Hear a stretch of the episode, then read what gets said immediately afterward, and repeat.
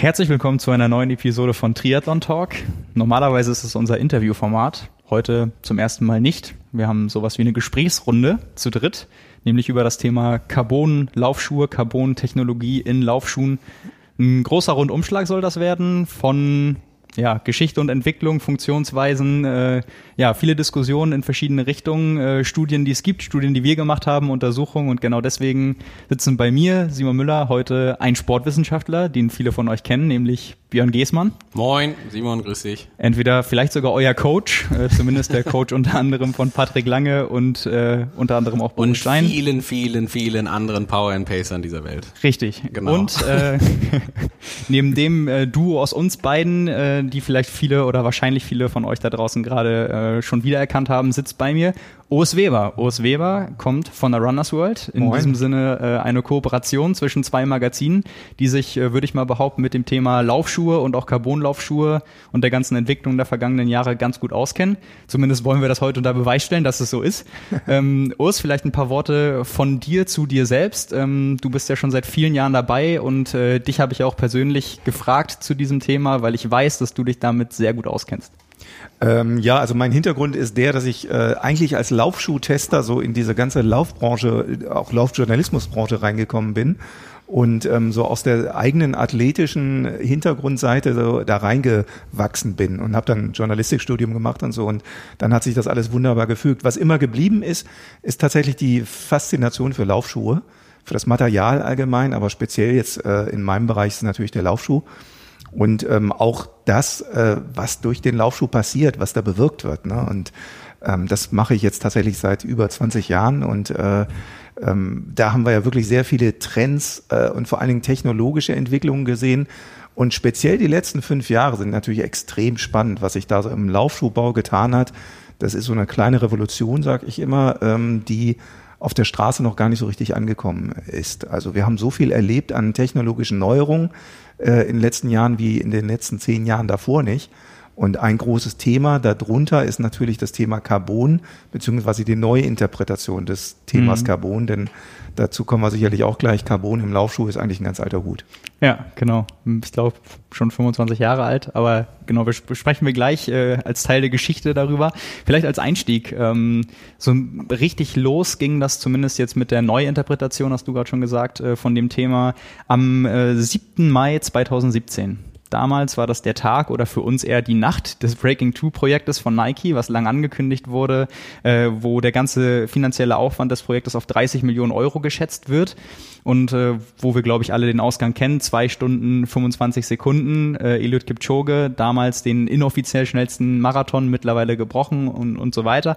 Ähm, wisst ihr noch, wie ihr das, habt ihr das verfolgt? Wie habt ihr das verfolgt? Und was mich am meisten interessieren würde, was habt ihr vorher gedacht? Habt ihr gedacht, da kommt jetzt wirklich was Revolutionäres um die Ecke oder ist das jetzt einfach nur ein sehr, sehr kluger Marketing-Move?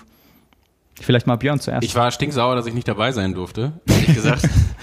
weil, ähm, nee, also Spaß beiseite, aber ähm, das ist natürlich äh, so ein Projekt gewesen, was sich ein Sportwissenschaftler komplett wünscht, weil äh, erstens haben wir ja schon mal die im Ausdauersport Kerndisziplin Nummer eins, Marathonlaufen quasi. Ähm, und es gibt ja eigentlich auch keine ehrlichere Disziplin, wenn man, wenn man jetzt gerade so möchte. Also wenn man jetzt sich das vergleicht mit, nehmen wir mal eine Triathlon-Langdistanz, dann ist das natürlich auch alles sehr ehrlich, aber es wird natürlich auch sehr komplex. Und es gibt auch viele Einflussfaktoren, die man im Vorhinein vielleicht nicht ausschalten kann, die äh, die umgebungsbedingt sind, die vielleicht, äh, was weiß ich, mit dem Streckenprofil etc. pp. zu tun haben. Und bei der Geschichte war es ja ganz klar vorgegeben, sowohl die Distanz als auch die Strecke. Und man hatte natürlich freie Hand, wie man dieses Projekt auch vor allen Dingen sportwissenschaftlich angehen konnte und wollte. Äh, und vor allen Dingen auch das passende Budget dafür, muss man ja auch noch sagen. Also es war ja auch eine Sache, wo man halt einfach nicht zurückstecken musste, sondern wo man einfach raushauen konnte. Und das ist halt wirklich so eine absolute Wunschvorstellung, dass man äh, sich ein Projekt malen darf und überlegen kann, wie man das jetzt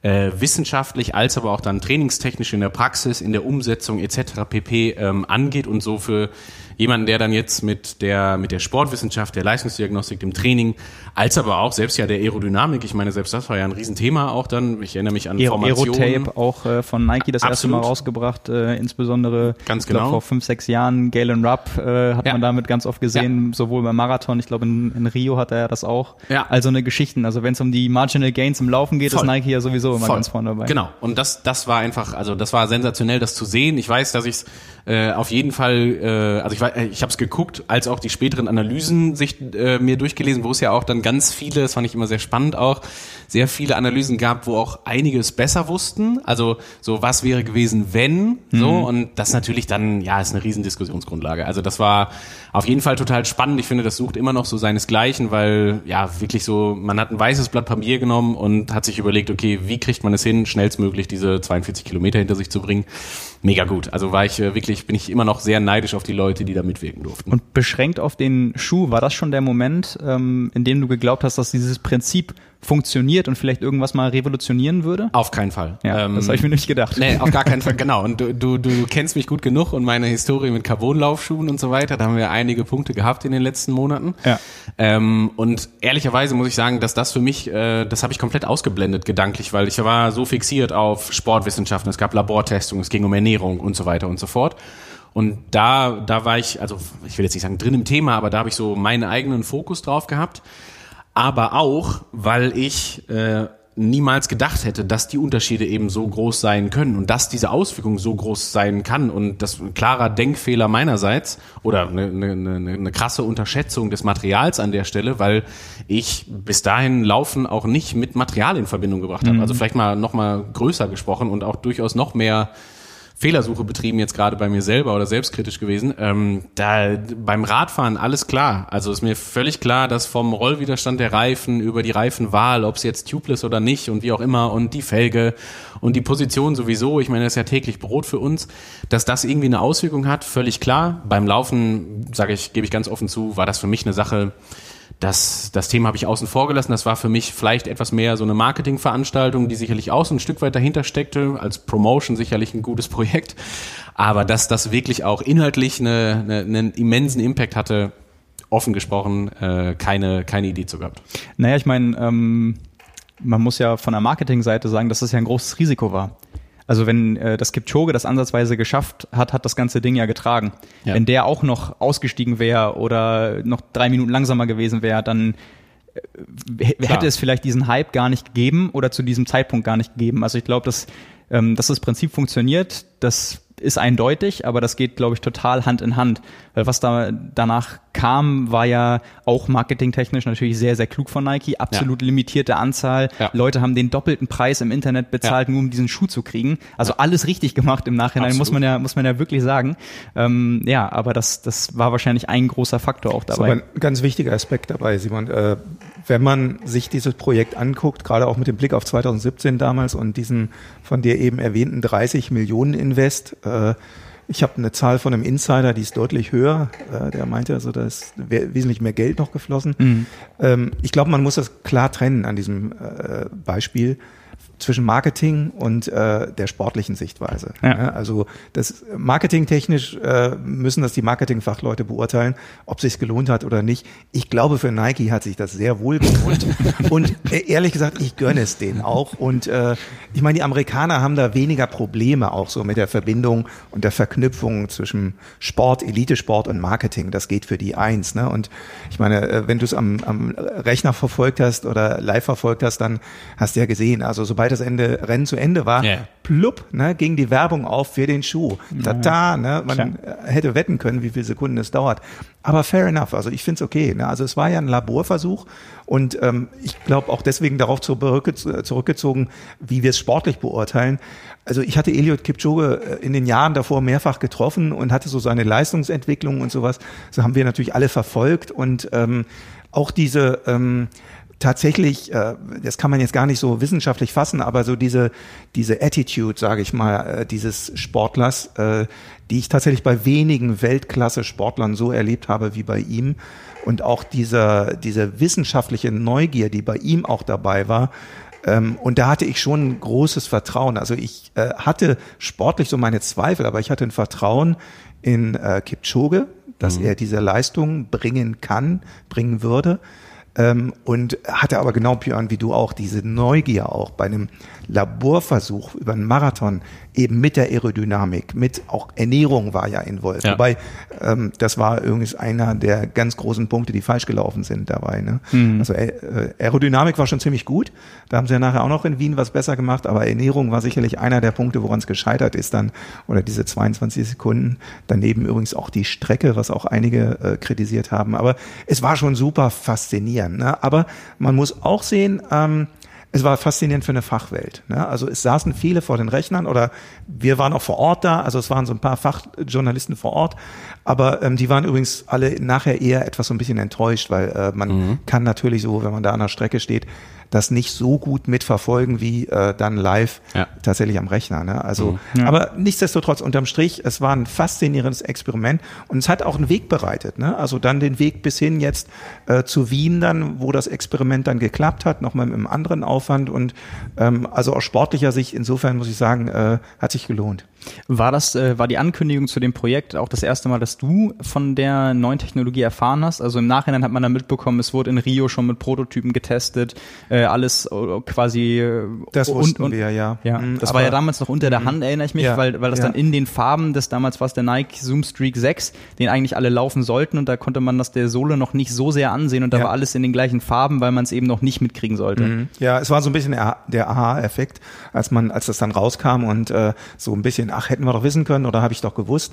Ähm, für mich oder für uns war es jetzt bei unserer Ausrichtung jetzt auch von Runners World aus ehrlich gesagt gar nicht so wichtig, weil wir uns dann mit dem Produkt eher beschäftigen, das dann auf die Straße kommt oder das für jeden von uns auch erhältlich ist. Ne? Das war eigentlich das, wo, wo wir Interesse dran hatten. Was ist für den ich sag mal, Breitensportler oder den ambitionierten Hobbyläufer, was kommt für den dabei raus? Ne? Das ist wie bei vielen anderen Technologien auch, ob im Automobilbau oder bei Fahrrädern. Ne? Also ich weiß nicht, wie schwierig, wie schwer waren äh, Triathlonräder vor 20 Jahren ne? und wenn vor 10 Jahren und heute. Ne? Mhm. Und das Equipment, was sich heute ein Breitensportler für einen vernünftigen Preis kauft, das äh, war früher noch ein Top-Equipment für 20.000 Euro. Ne? Also so sind die Verhältnisse. Also dieser technologische Breakdown dann auf, auf den Level, das finde ich immer ganz interessant. Und da sind wir jetzt auch, ich meine, deswegen sitzen wir jetzt hier. Äh, das sind wir jetzt auf der Straße angekommen. Ne? Also die Carbon-Technologie, die Idee dahinter. Und da muss man sagen, da hat Nike wirklich da tatsächlich diese Mauer durchbrochen.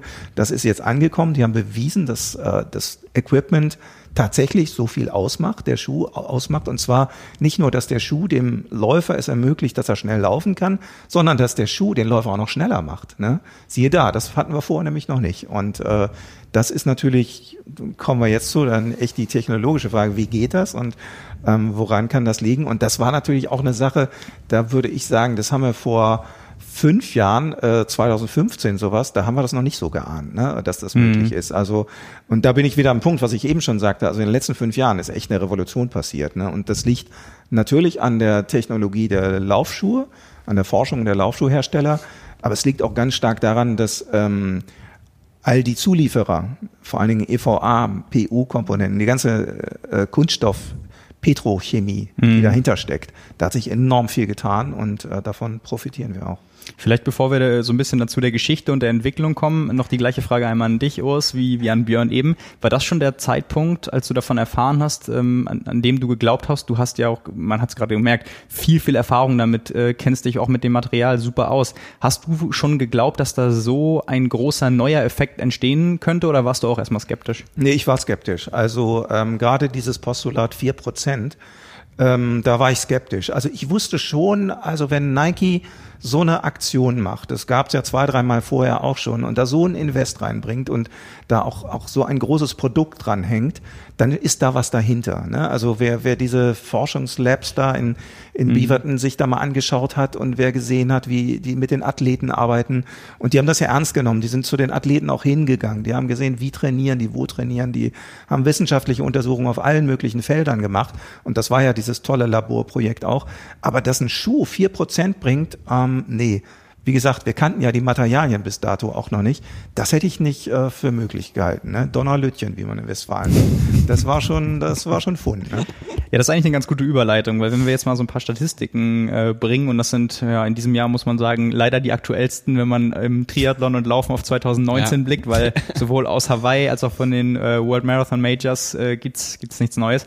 Auf Hawaii 2019 waren das äh, bei den Frauen ähm, tatsächlich die Top 8 ähm, ja, bei, bei der Ironman WM, die einen äh, Schuh mit Carbon-Technologie getragen haben. Damals war das, glaube ich, ausschließlich äh, Nike, Hoka und New Balance in den Fällen. Also das, äh, ja, die Reihe durch, die ersten acht. Ich würde fast vermuten, wenn man sich jetzt die Top zehn aus Hawaii angeschaut hätte, dieses Jahr hätte man zehn gefunden. Also es hat ja nochmal diesen Sprung gegeben.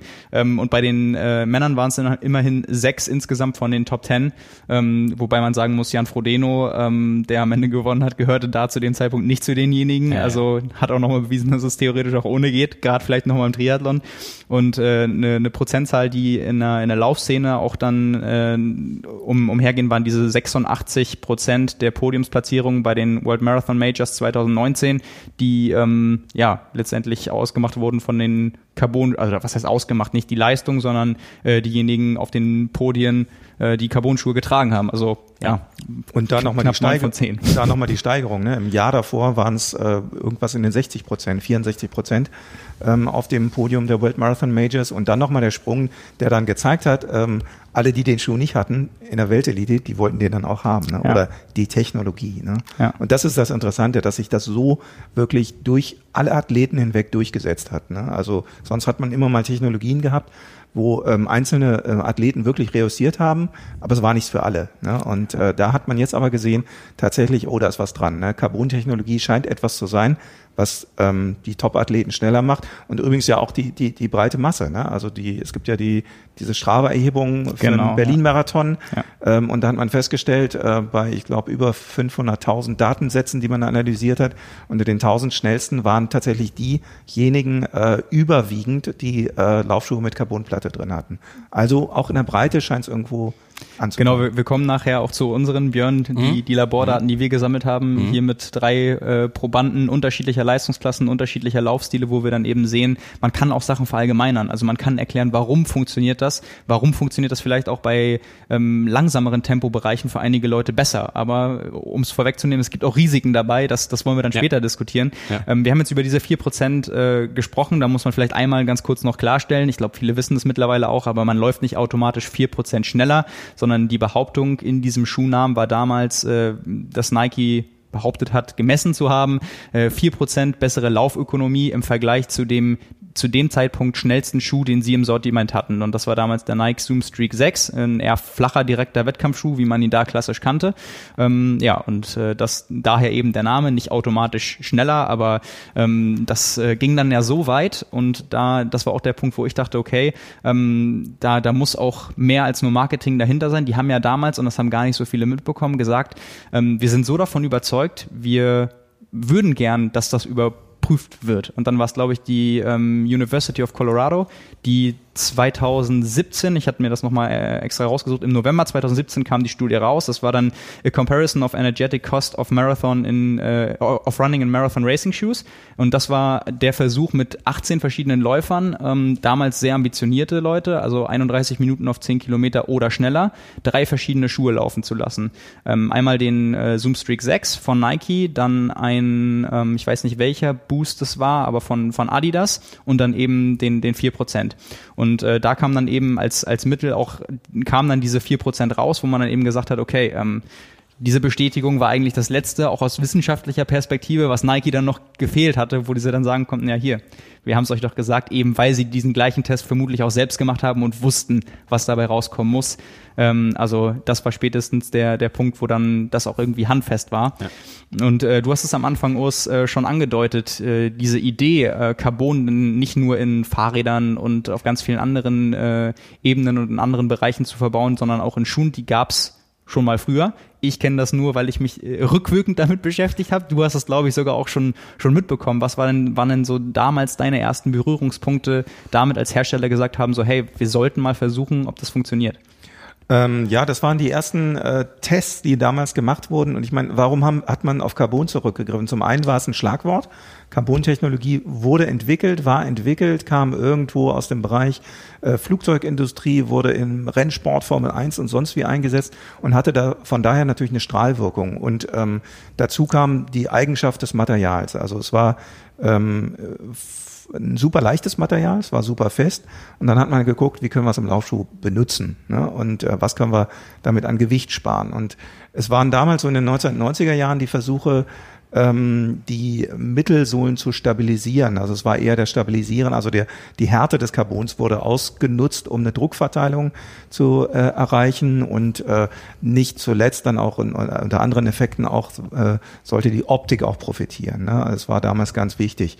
Ähm, Adidas gehörte dazu, Reebok ähm, hat ziemlich populär den, die Schuhe damit aufgepeppt. Äh, es gab aber auch kleinere Her Hersteller, wie zum Beispiel Kahu ne, aus Finnland, die haben auch schon Carbonplatten eingesetzt, ähm, um die Druckverteilung im Fersenbereich äh, damit zu erreichen. Ähm, also eine andere funktionelle Eigenschaft des Carbons als die, die wir heute ähm, beim Carbon oder eine der, die auch heute genutzt wird, aber es wurde eben damals ähm, noch anders eingesetzt und ähm, hat sich dann aber nicht so richtig durchgesetzt aus verschiedenen Gründen. Ne? Und äh, aber es war eine Episode auf jeden Fall und dann war es ja, ich glaube, es hat bis so 2008, glaube ich, Gamsud mal mit dem Schuh auch im Triathlon-Bereich. Mhm. Ne? Ja. Und ähm, da, also das Thema war nie ganz tot, aber äh, so diese funktionelle Nutzung des Carbons, das ist tatsächlich dann jetzt das moderne Thema da sind wir halt auch eben schon bei dem Punkt, dass man sagen kann, daran erkennt man eigentlich, dass die Carbonplatte an sich eben nicht das entscheidende Element dabei ist. Ähm, kommen wir sicherlich gleich auch noch zu. Was, was natürlich auffällig ist, ist so dieses Ganze, und, und das, deswegen meinte ich am Anfang, es geht so ein bisschen Hand in Hand mit, mit dem Marketing immer. Es ist ja so der große Kampf um den Marathon, den schnellsten Marathonschuh zwischen Adidas und Nike.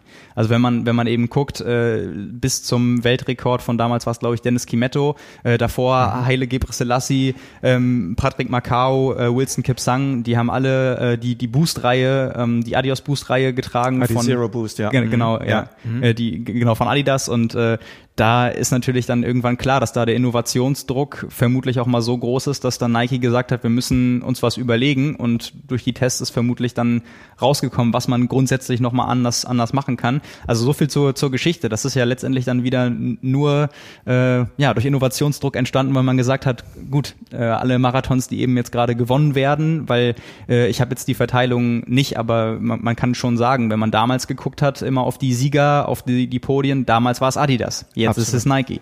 Und äh, das so ein bisschen vielleicht zur, zur Einordnung.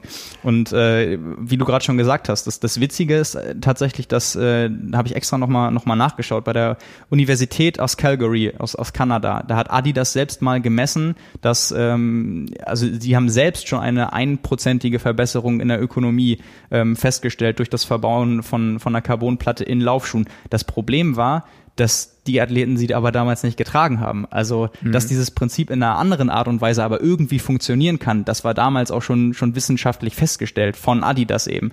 Und äh, ja, das Problem war eben dann, dass, dass Gebre Selassie damit nicht im Wettkampf rumgelaufen ist und dass das große Drumrum eben gefehlt hat, vermutlich. Also deswegen sieht man ja mal, wenn man das eben anders aufzieht, was für Auswirkungen das haben kann, weil das, dass da irgendwas äh, kommen kann und dass man das vermutlich auch noch verbessern konnte, das wurde dann eben damals in, den, in der wissenschaftlichen Studie von Adidas schon schon, festgestellt, auch wenn es damals dann nur ein Prozent war. Mhm. Und das ist ja eigentlich ganz, ganz spannend, dass man diese eigentliche Erkenntnis ähm, schon Jahrzehnte vorher hatte letztendlich, weil ich glaube, das waren gut 20 Jahre.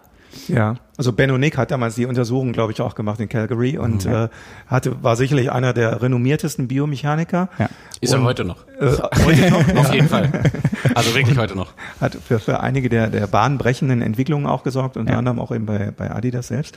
Und ähm, glaube, man war da so ein bisschen vorsichtig, weil man auch gemerkt hat, man ist mit manchen technologischen Entwicklungen damals auch in die falsche Richtung galoppiert. Und wenn die dann nicht von den Topläufern, wie zum Beispiel Haile Gebrselassie, angenommen wurden, dann war man vorsichtig, ne? weil mhm. man, also man sagt immer so schön, der, der Friedhof der technischen Innovationen im Laufschuhbereich, der ist groß. Ne? Und es gibt auch endlich etliche Marken, die da auf der Strecke geblieben sind, weil sie sich echt irgendwo vergaloppiert haben. Und ähm, deswegen auch war das jetzt ganz schön mutig, die Biomechanik neu aufzukrempeln und zu gucken, äh, wie können wir denn jetzt eigentlich den Laufstil auch tatsächlich oder was können wir laufstilmäßig irgendwie erringen oder an der Biomechanikschraube drehen, damit der Läufer schneller läuft durch den Laufschuh. Die heutige Episode wird euch präsentiert von Corex passend zum Thema Carbonlaufschuhe oder Laufschuhe überhaupt. Ähm, Corex ist ein Unternehmen aus Hamburg, was sich insbesondere auf Einlegesohlen spezialisiert hat, denn nicht nur die Schuhe an sich sind mittlerweile ein großes Thema oder die Carbonlaufschuhe, sondern auch entsprechende Einlegesohlen, nicht nur orthopädisch, sondern auch generell, mit denen man ja die Schuhe und äh, auch das Laufgefühl ähm, ja aus, aus vielerlei Perspektiven etwas aufwerten kann. Ähm, bei mir ist es so, dass ich in den vergangenen Wochen das erste Mal die Gelegenheit hatte, die Corex-Sohlen zu laufen gelaufen, habe die sechs, sieben Mal ausprobiert, in verschiedenen Schuhen auch. Ich bin jemand, der die Laufschuhe im Training häufig wechselt. Ähm, und muss sagen, das, was mir besonders gut gefallen hat, ist einfach der deutlich spürbar höhere Komfort, den die Einlegesohlen bieten, ähm, im Vergleich zu den Standardsohlen, die sonst da, sage ich jetzt mal, verbaut sind gleichzeitig eine, eine bessere Stabilität. Ähm, und wenn man sich anguckt, wie die Dinger gebaut sind, dann ähm, könnte das unter anderem an dem vollflächigen 3D-Kontakt liegen, äh, der einen Kraftschluss zwischen Fuß und Schuh erzeugen soll. Und ja, mit dem Gefühl, was ich letztendlich hatte, ähm, bin ich nicht allein. Es gab unter anderem vor vier Jahren mal eine große Studie an der Deutschen Sporthochschule in Köln, ähm, wo die Probanden verschiedene Sohlen ausprobiert haben, haben sowohl Einlegesohlen als auch die Standardsohlen der verschiedenen Schuhe, ähm, haben auch während der Studie nicht gesehen, welche Einlegesohlen sie getragen haben. Und ja, dabei ist rausgekommen, dass Corex letztendlich Testsieger geworden ist, ähm, mit äh, einem 30 Prozent höheren Komfort als die ja bloßen Sockliner, also die mitgelieferten Standardsohlen der jeweiligen Schuhe. Und äh, ja, deswegen ein bewährtes Mittel, um seine eigenen Laufschuhe auszustatten. Äh, die Run Pro Sohle von Corex gibt es in drei verschiedenen Farben, blau, orange und rot. Jede Farbe steht dabei für einen anderen Fußtypen. Mit einem einfachen Test auf der Website kann man herausfinden, welcher Fußtyp man ist und dementsprechend auch welche Sohle man benötigt. Ähm, ja, das ist letztendlich eine dynamische Unterstützung, denn die Sohlen geben auch bei der Belastung nach und gerade dieser Kraftschluss äh, zwischen Fuß und Schuh ist natürlich auch fürs Radfahren interessant. Das habe ich jetzt in dem Fall nicht persönlich ausprobiert, aber beim, beim Laufen bin ich gerade ähm, in puncto Komfort davon echt überzeugt worden und natürlich konnte ich jetzt nicht messen, was für Auswirkungen das auf Impact zum Beispiel hat, aber könnte mir gut vorstellen, dass es auch eben in puncto Verletzungsprophylaxe und Entlastung durchaus eine Rolle spielen kann. Also fühlt sich auf jeden Fall bequem an und das ist ja schon mal die halbe Miete. Ich glaube, äh, jeder, der sonst viel läuft, äh, kann, kann nachvollziehen, was ich meine. Jetzt ist es so, dass ihr als Hörer des Podcasts unter dem Link curex.com slash tri-mac bei einem Kauf von der Run Pro oder Bike Pro Sohle, die 40 bis 45 Euro kosten, und äh, frachtfrei versendet werden. Ähm, pro Kauf 5 Euro an die Deutsche Sporthilfe gespendet wird. Also eine gute Sache und äh, ja, vielleicht auch jetzt in der Zeit eine, eine wichtige und richtige Unterstützung an der richtigen Stelle. Ähm, und das Ganze, muss man dazu einmal auch sagen, ist, ist glaube ich, wichtig dabei, dass man kein Risiko eingeht. Also ihr habt 30 Tage Zeit, wenn ihr euch eine der Sohlen bestellt, ähm, die auf Herz und Nieren zu testen. Und wenn sie euch nicht gefallen, dann könnt ihr sie zurückgeben und bekommt auch das, das Geld wieder. Bei den Sohlen ist natürlich angenehm, dass man, dass man die immer wechseln kann zwischen verschiedenen Schuhen, wenn ihr, wie ich auch, äh, verschiedene Schuhe benutzt das ist gar kein Problem und wie gesagt, kein Risiko, man kann es zurückgeben. In diesem Sinne könnt ihr euch einfach selbst davon überzeugen, ob ich hier nur Blödsinn erzähle oder ob das wirklich so stimmt. Ähm, das Team von Curex, was hier auch in Hamburg sitzt, äh, so wie ich gerade oder wie wir und hier auch die Produkte entwickeln, äh, freut sich auch auf das Feedback und ist immer auf der Suche, irgendwas auch besser zu machen. In dem Sinne, wenn ihr es ausprobiert habt und es euch gefällt, dann gebt denen gern Bescheid und wenn euch irgendwas nicht passt oder ihr sogar Ideen habt, dann äh, meldet euch auch gerne bei denen. Wie gesagt, curex.com slash tri-mac und dann könnt ihr das selber ausprobieren. Viel Spaß dabei. Ja, und ich, ich glaube, damit sind wir jetzt schon bei der Funktionsweise angekommen, weil wir ja gerade schon festgestellt haben, es ist eben nicht nur die Platte, äh, da steckt mehr hinter und ich glaube, das war auch, ähm, ist immer, wenn dieses Stichwort fällt, Carbon-Schuhe, dann denkt jeder eben, ah, okay, jetzt ist einfach, hat, hat dieser Schuh eine Carbonsohle? So, das wäre, mhm. glaube ich, dann immer die erste Frage und wenn die Antwort ist ja, dann denken viele, das muss ja jetzt schon mal gut sein.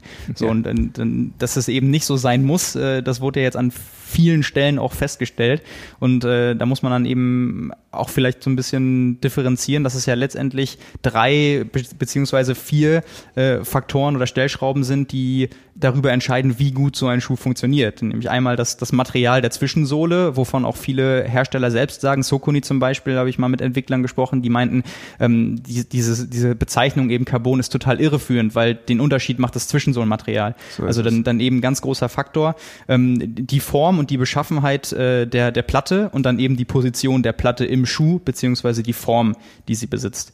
Ähm, wie, wie hast du das als, als Insider in, auch im Austausch mit den Herstellern ähm, verfolgt, als klar war, äh, gut, das funktioniert, das muss irgendwann auch mal nicht nur von Nike angeboten werden, sondern äh, irgendwann werden die äh, oder alle anderen Hersteller nachziehen müssen. Ähm, wie warst du da so dran, als es genau um diese Fragen ging? Wie stellt man das auf? Gibt es da Unterschiede? Wie nährt man sich dem Ganzen? Mhm. Ja, also Nike war ganz klar Technologieführer bei dem Thema. Und dann ging eigentlich das Rennen um den zweiten Platz los, beziehungsweise wie schnell äh, schließen wir auf. Ne? Ja. Ähm, es gab andere Themen, um das jetzt mal gerecht zu bleiben. Da war Adidas vorne und Nike musste aufschließen. Ähm, die Biomechaniker waren ja alle, ähm, oder es gab ja auch sehr kritische Stimmen anfangs, bis dann eben tatsächlich die Ergebnisse mehr und mehr auf die Straße kamen. Ne? Also du hast ja eben die Historie da sehr gut aufgezeigt, äh, mit 2017, wie das anfing, Monza, die Rennen und dann eben, wie sich die Technologie dann weiter ausgebreitet hat. Wir sind jetzt äh, am Standpunkt, also wir haben jetzt in diesem Jahr 2020 von acht Herstellern Schuhe mit Carbonanteil in der Sohle getestet. Ähm, ganz unterschiedliche Ergebnisse. Wir haben momentan, also ich hatte jetzt neulich mal geguckt, ich glaube, es gibt mittlerweile zwölf Hersteller im Laufschuhbereich, mhm. die Schuhe mit Carbonplatten äh, anbieten. Und allein die Zahl zeigt schon, da gibt es dann natürlich ganz unterschiedliche Konzepte dahinter.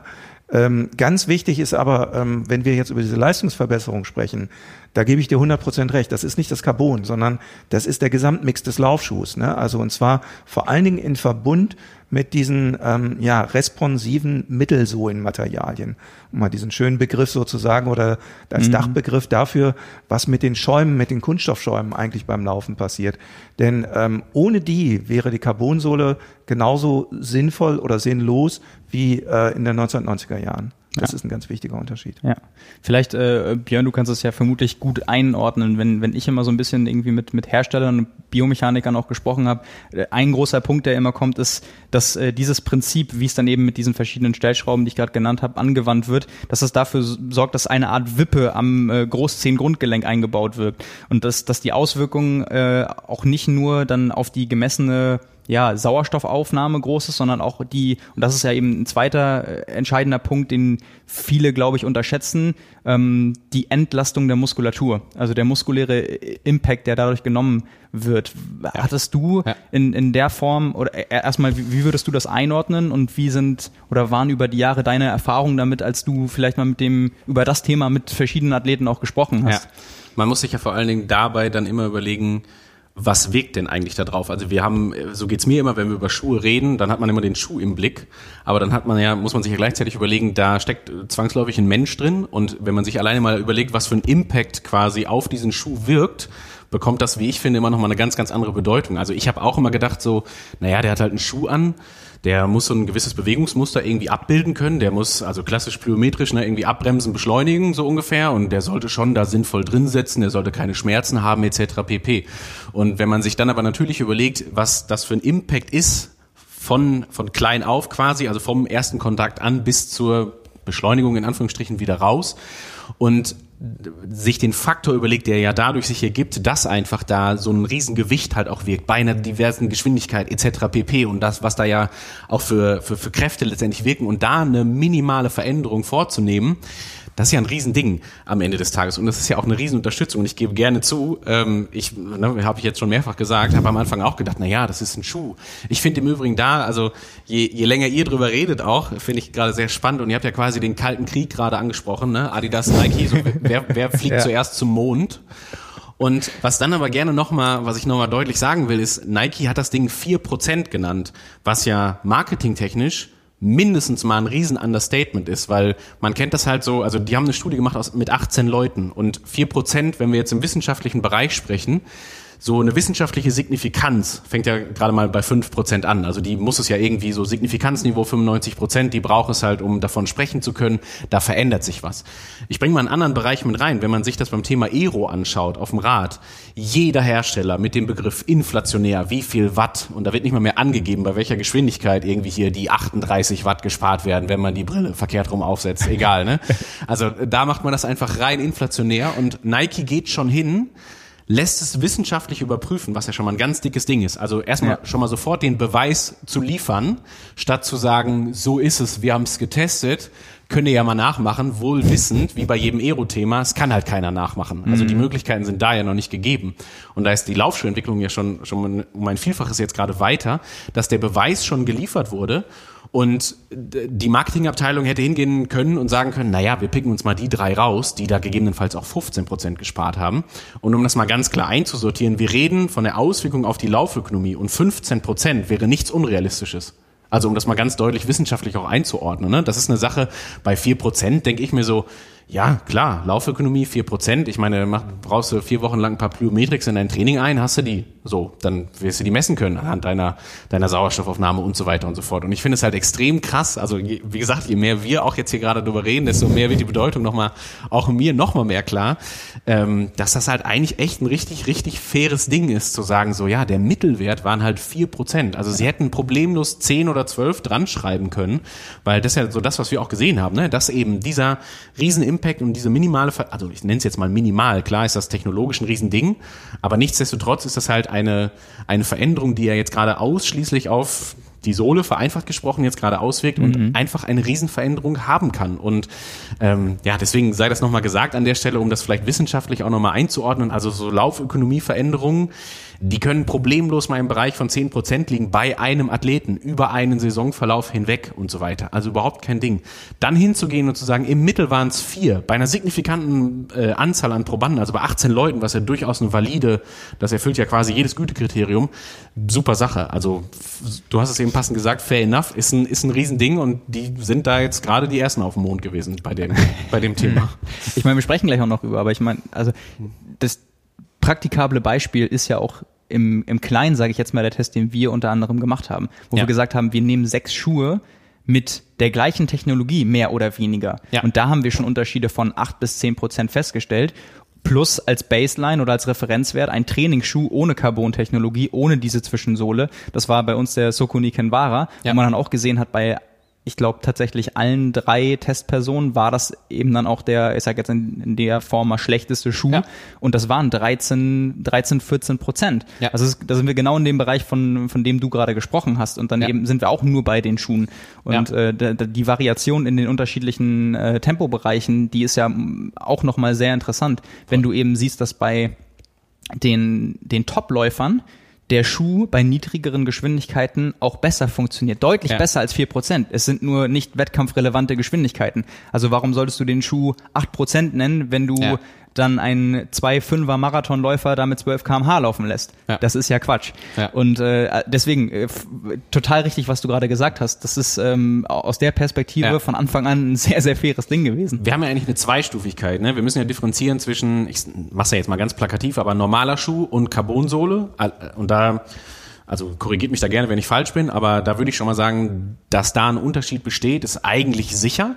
Stufe 2 ist aber, wie groß ist der denn? Und die Stufe ist ja noch mal umso viel größer als die Unterscheidung zwischen jetzt einem sehr guten Nicht-Carbon-Sohlenschuh mhm. und einem, ich sag's jetzt mal, auch nicht vorsichtig, sondern einem schlechten Carbonsohlenschuh. So, also da gibt es eine Differenz und mit Carbonsohle ist also keine wissenschaftliche Erhebung jetzt, aber gefühlte Wahrheit ist ja so, ja, ist wahrscheinlich immer noch besser als irgendwie vielleicht der Normalo-Schuh theoretisch.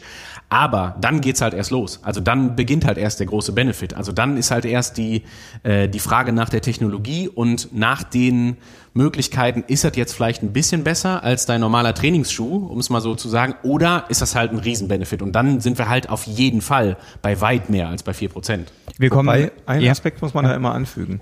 Wir reden jetzt hier über Verbesserung der Laufleistung, gerade im Wettkampf oder wenn man eben mhm. am, am Tempolimit läuft, also wenn jeder seine maximale Leistung bringt.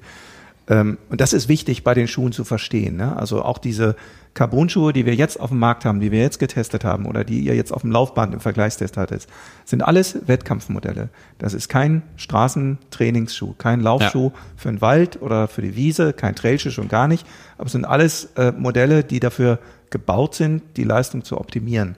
Und äh, ich weise jetzt nur an der Stelle darauf hin, nicht, dass irgendjemand auf die Idee kommt und sagt so, ich kaufe mir jetzt äh, anstelle meines nächsten Trainingsschuhs erstmal einen Carbon-Schuh. Ja. Denn äh, da kommen wir gleich auch noch hin. Äh, das funktioniert nicht. Ne? Also das führt Voll. schneller zu einer Verletzung, als man und den das ist ganz entscheidend. Und das Kauf getätigt hat. Ja, dann lass uns das Thema mal vorziehen. Ja. Weil, also, weil wir gerade dabei sind, das ist ja spannend. Ich würde da diesen Abschnitt gern mal starten mit einem Zitat von Wolfgang Schweim über Liebe Grüße. Genau, über ja. den wir schon gesprochen Der haben. Der hört jetzt gleich wieder zu und wenn ich jetzt wieder irgendwas Falsches gleich über Lauftechnik sage, kriege ich wieder richtig Ärger im nächsten Telefonat. Klingelt's Telefon. Li ja, so, genau. Liebe Grüße, Wolfgang. Aber der hatte, als ich mit ihm darüber gesprochen habe, gesagt, es könnt, er, er könnte sich gut vorstellen, dass wenn das jahrelang noch so weitergeht, die Kenianer ihren Vorteil dadurch verspielen, dass auf allen Bildern aus Eton beispielsweise nur noch die Läufer zu sehen sind, wie sie bei allen Läufen mit Vaporfly in dem Fall oder auch von mhm. Adidas im Adios Pro rumlaufen.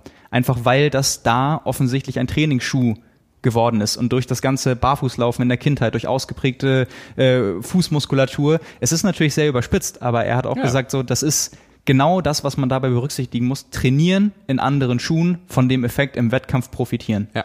So, und das äh, ist, glaube ich, jetzt auch ein, ein Praxistipp, den man jedem an die Hand geben muss. Man muss vorher überprüfen, funktioniert der Schuh für einen, wie fühlt er sich an, wie fühlt er sich vielleicht auch bei, wenn man Marathon laufen möchte, bei 30 Kilometer oder bei, du, davon bist du kein Freund, bei einem Langlauf an, äh, bei 25 Kilometer, 28 Kilometer. Ja.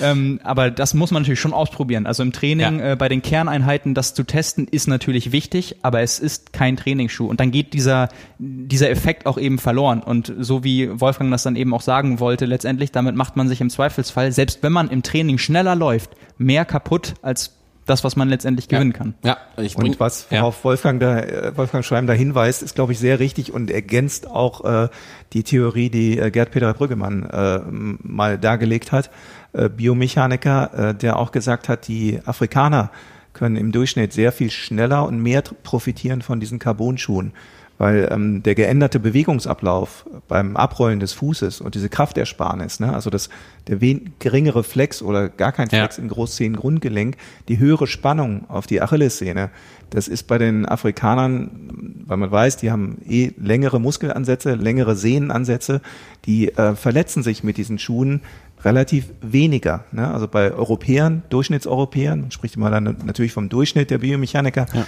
ist die Gefahr, dass er sich verletzt, also gerade beim Durchschnittsläufer oder Triathleten mit verkürzter Muskulatur, dorsal sowieso, aber da ist die äh, Gefahr, dass man sich verletzt mit den Schuhen relativ groß. deswegen muss man genau das beherzigen. Also erstmal damit trainieren, sich dran gewöhnen und übrigens auch erstmal gucken, wie, wie, wie wie funzt der Schuh bei mir. Ne? Also ja. das waren so durchweg bei unseren Tests mit den Testläufern die Ergebnisse, dass alle erstmal gesagt haben, wow, das geht aber ganz schön hier auf die dorsale ähm, Bewegungspartie. Also nicht nur Achillessehne, Wade bis hoch, äh, also Gluteus und äh, auch Rücken. Ne? Also und das haben, war durchweg eine Beobachtung, ähm, die wir als Feedback gekriegt haben bei den Tests mit den Carbon-Schuhen. Ja, man, man kann ja, und das ist ja auch ein, ein spannender Faktor, äh, wenn man unsere Ergebnisse aus dem Labortest sieht, ein Schuh, der sich gut anfühlt, muss nicht der sein, der Absolut. gemessen der schnellste oder der effizienteste ist.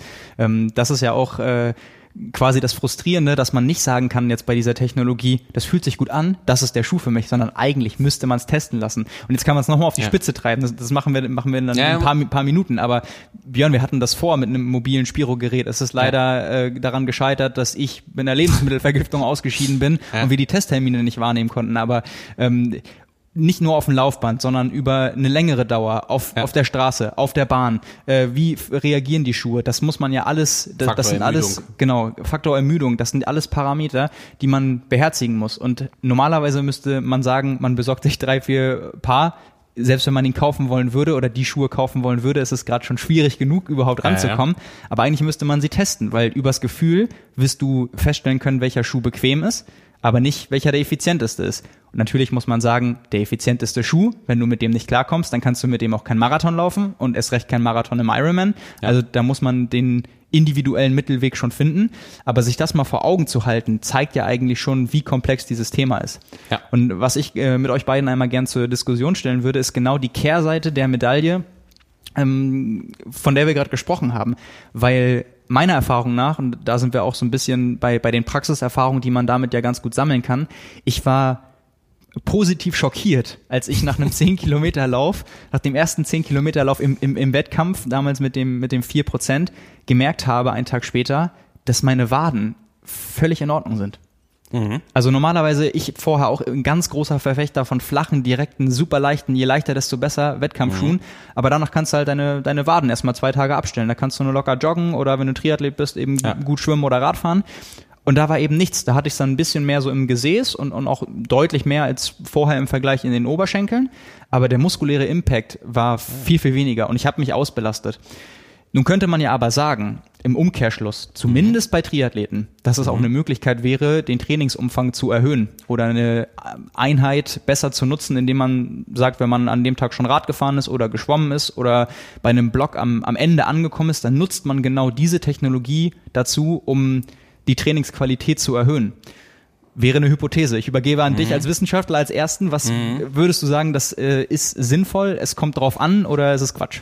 Du meinst also quasi, weil das gefühlt gerade bei dir im Speziellen in der Wade weniger Impact bedeutet hat, sich deswegen anzupassen im Training und mehr mehr machen zu können, also mehr trainieren zu können. So habe ich dich richtig verstanden, ne? Naja, also wenn, wenn das eben bedeutet, dass der muskuläre Impact weniger ist, dann naja. kannst du ja qualitativ, äh, anstatt an dem Tag noch irgendwie nur zu, zu joggen oder die Intervalle ermüdet, mhm mit anderen Schuhen zu machen und dich komplett zu zerlegen, was natürlich im Optimalfall ja. eh nicht sein soll, aber da so ein bisschen Wind aus den Segeln nehmen, sage ich mal. Ich glaube, die, äh, die Idee von dir ist gut, aber an der Umsetzung wird es scheitern und da bin ich bei ganz klar bei dem, was Urs gerade auch gesagt hat, dass irgendwo wird das Ding wirken. Also du wirst nicht die gleiche Auswirkung an der Wade haben, aber du wirst möglicherweise an Stellen ein Problem bekommen wegen der unterschiedlichen Wirkweise, die du bis dato vorher viel, viel weniger belastet hast, weil du mit einem anderen Schuh gelaufen bist. Also ich sag mal so dieser Sweet Spot im Sinne von, wie oft trainiere ich jetzt in diesem Schuh? Also klar, irgendeine gewisse Form der Gewöhnung musst du. Du kannst das Ding nicht erst morgens mhm. auspacken, wenn Wettkampf ist. Anna Hau kann das.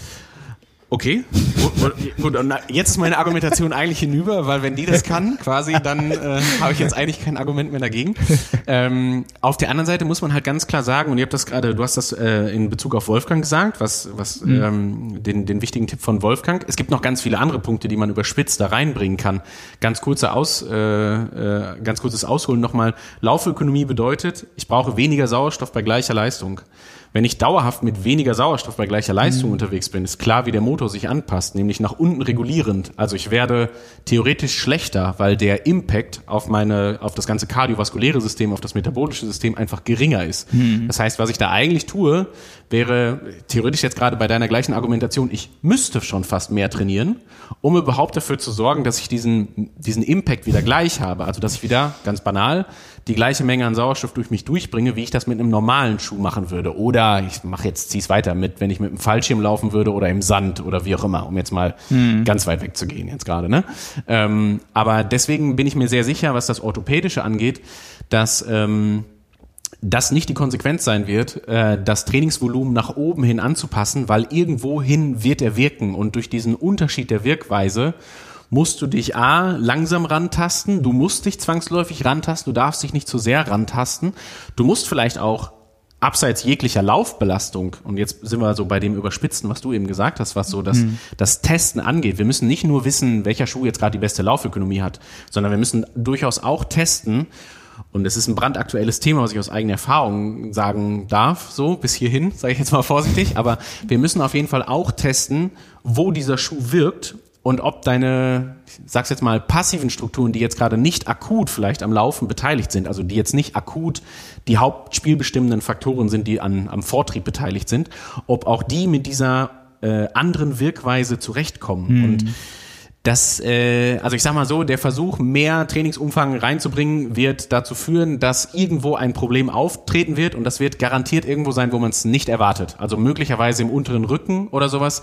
weil einfach durch diesen, ich sag's jetzt mal, und jetzt, jetzt findet Wolfgang das vielleicht bis hierhin noch okay, aber um diesen Katapulteffekt quasi zum Beispiel sich zunutze zu machen, der wird aber irgendwo ankommen. Der wird dann vielleicht nicht in der Wade ankommen, vielleicht wird er auch nicht in der hinteren Oberschenkelmuskulatur ankommen, aber möglicherweise kommt er im unteren Rücken an oder im Gluteus oder wo auch immer. Mhm. wo er dann auch zu einem Problem führen kann. Und ich sag mal, jetzt wieder rückwirkend, man muss sich immer überlegen, das klingt jetzt erstmal so, ja, dann tut's da ein bisschen mehr weh oder wie auch immer. Nee, wenn man bedenkt, was für ein Impact das ist, bei welcher Geschwindigkeit der auftritt, wenn man das halt in sehr geringer Regelmäßigkeit macht, das kann immens sein und es kann wirklich auch zu großen Problemen führen. Deswegen ganz klar, so wie du es auch gesagt hast, Simon, mit ganz viel Bedacht an die Sache rangehen und auf jeden Fall nicht einfach nur denken, Schuh getauscht, fertig, sondern immer überlegen, ist der Schuh jetzt, also ist der für mich das, was ich, was ich brauche und was muss ich vielleicht auch tun oder wie taste ich mich ran, damit ich den bestmöglich auch nutzen kann oder vielleicht auch erstmal verletzungsfrei nutzen kann, weil man hat sich da ja eine, eine Waffe quasi angezogen. Also das ist ja schon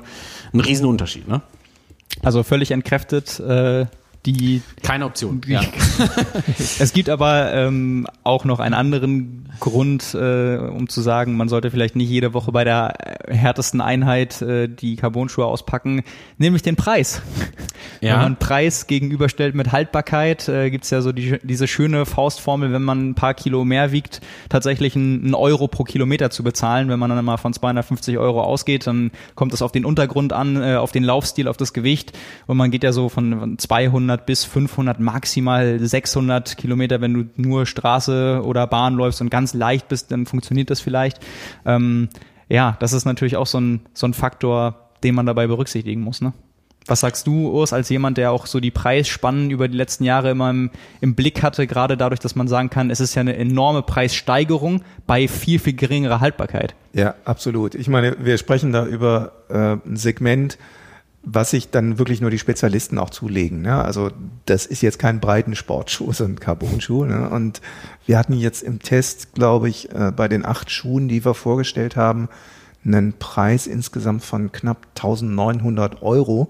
Und ähm, also bei einem Durchschnittspreis von deutlich über 200 Euro, na, da wird's dann schon eng. Ne? Also ja. äh, und da auch da zeigt sich dann letztendlich, äh, wer die Schuhe dann nutzen sollte oder nutzen kann. Das ist der, da ist der Schuh dann eine Stellschraube von den vielleicht zwölf Stellschrauben bei einem Marathon, an dem man dann noch dreht, wenn man andere Leistungsbereiche zum Beispiel schon ausgereizt hat. Ne?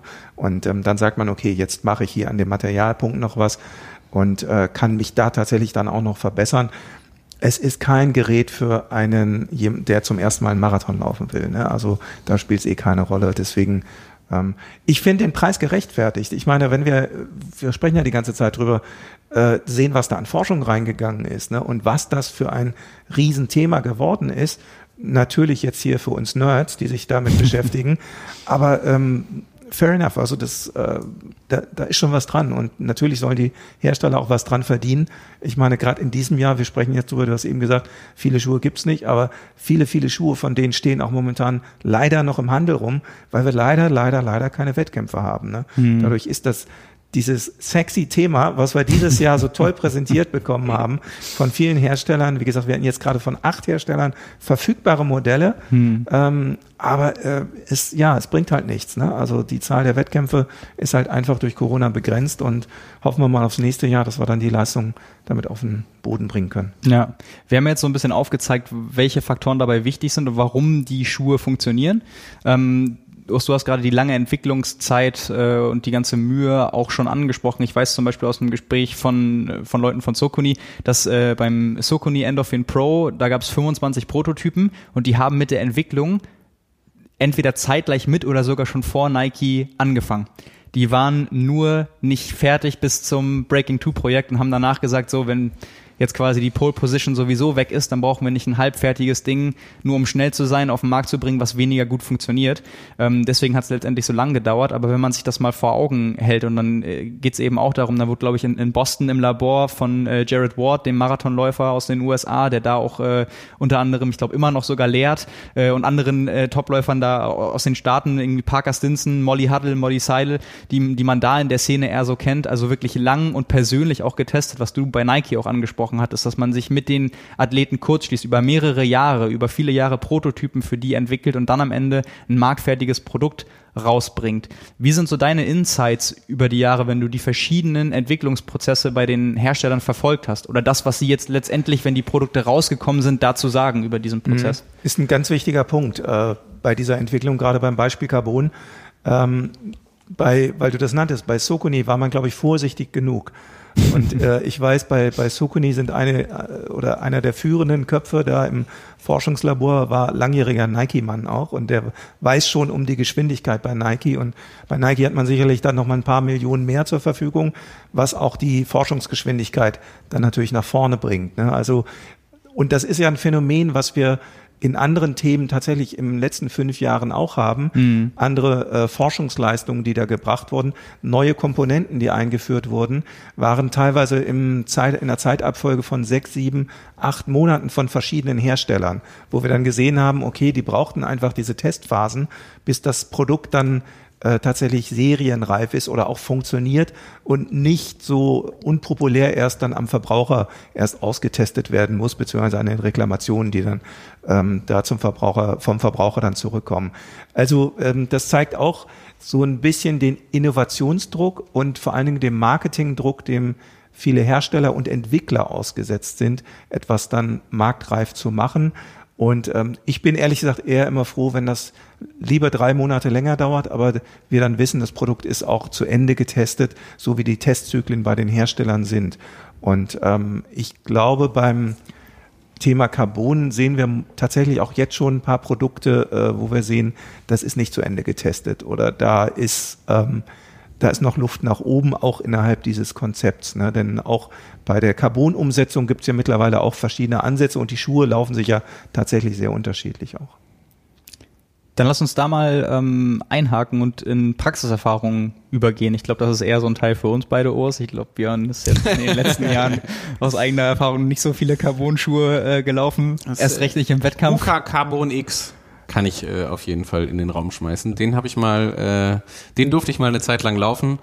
Aber das, worauf du ansprichst, äh, ist das Thema, dass auch der Schuh mich nicht schneller machen konnte, quasi. Das, äh, da sind wir eigentlich beim Thema, was Urs gerade gesagt hat. Äh, da brauchst du schon erstmal den Menschen für, um am Ende noch so ein Stückchen am Material zu schrauben. Und da der Mensch nicht da war, quasi, hat auch der Schuh es nicht viel besser gemacht. Ja, aber das muss man auch sehen bei, bei dem durchschnittlichen äh, Marathonläufer, sage ich jetzt ja mal, weil, weil das ja tatsächlich im Zusammenhang mit dem Marathon ja. jetzt immer thematisiert wurde. Ne? Also wenn man sieht in Europa oder jetzt in Deutschland, Berlin-Marathon als größter Marathon, da ist so normalerweise der Median so knapp unter vier Stunden oder bei vier Stunden oder mhm. knapp drüber. Beim New York-Marathon ist der mittelste Marathon-Finisher so bei vier Stunden 45 im mhm. Ziel ungefähr und bei vielen anderen äh, US-amerikanischen Marathons ist das ähnlich oder mhm. sogar langsamer. Und dann gibt es ja ganz wenige Marathons auf der Welt, wo das dann deutlich schneller ist. Ähm, übrigens einer nach wie vor, der zu den schnelleren gehört, ist dann Frankfurt in Deutschland. Ähm, und da muss man eben auch sehen, die Zielgruppen. Ne? Also ich sag mal, für die äh, zweite Hälfte oder die nach dem Median, da ist das Thema sicherlich uninteressanter. Ne? Also, und da kommen wir jetzt, Simon. Ich, ich, ich, könnte, ich könnte jetzt ein Zitat bringen von Björn, mit dem er sich vor ein paar Jahren mal ganz, ganz beliebt gemacht hat bei den Leuten. Ich lasse es an der Stelle einfach mal. Leute, die jetzt schmunzeln müssen und wissen, was gemeint ist, da, da, da, gehen die Grüße raus. Ich habe aber, äh, ja, das lassen wir so stehen, genau. Äh, nicht, dass es wieder Ärger gibt. Ähm, hab aber, äh, sieht's denn in der Realität, also ist eine Frage an euch tatsächlich, weil ich es einfach nicht weiß, sieht's denn auch genau so aus, dass äh, die breite Masse immer noch auf normale Schuhe setzt? Oder sagt ihr auch schon, also ich oder ich nee. zieh's mal anders auf, wenn wir es mal im Langdistanz-Triathlon sehen, so, auch da gibt's ja, also ohne jetzt Zeiten zu kennen, etc. pp. Aber da würde ich jetzt dem, dem, dem ambitionierten Langdistanzler, vielleicht bin ich aber auch, komme ich aus der falschen Richtung, ähm, unterstellen, dass der durchaus äh, mit einer erhöhten Ambition auch bereit ist, gerade auf dem Materialsektor, jetzt hat er natürlich mehr als nur Schuhe, der hat auch ein Rad, der hat auch Laufräder, der hat auch einen Neoprenanzug, der hat auch einen Anzug, also einen Einteiler etc. pp.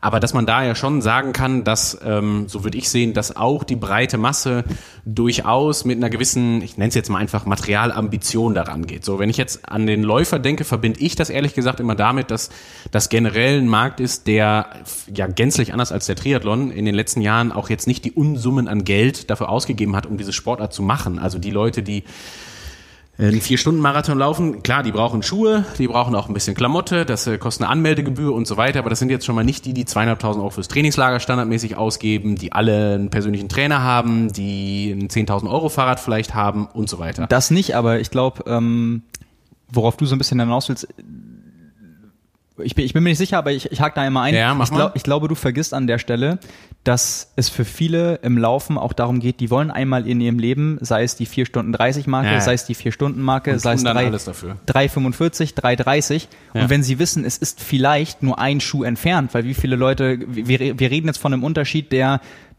fünf bis zehn bis 15 Ja. Minuten Ja. bei einigen Leuten ausmachen kann. Ja. Das heißt, wenn du einmal im Leben unter drei. Stunden laufen willst, oder sei, sei es auch vier Stunden und du äh, bewegst dich seit drei Jahren bei vier Stunden sieben, Ja. dann wärst du ja bei all dem, was man über diese Technologie weiß, wahnsinnig dämlich, ähm, diesen Schuh oder einen von den Schuhen nicht zu kaufen oder auszuprobieren.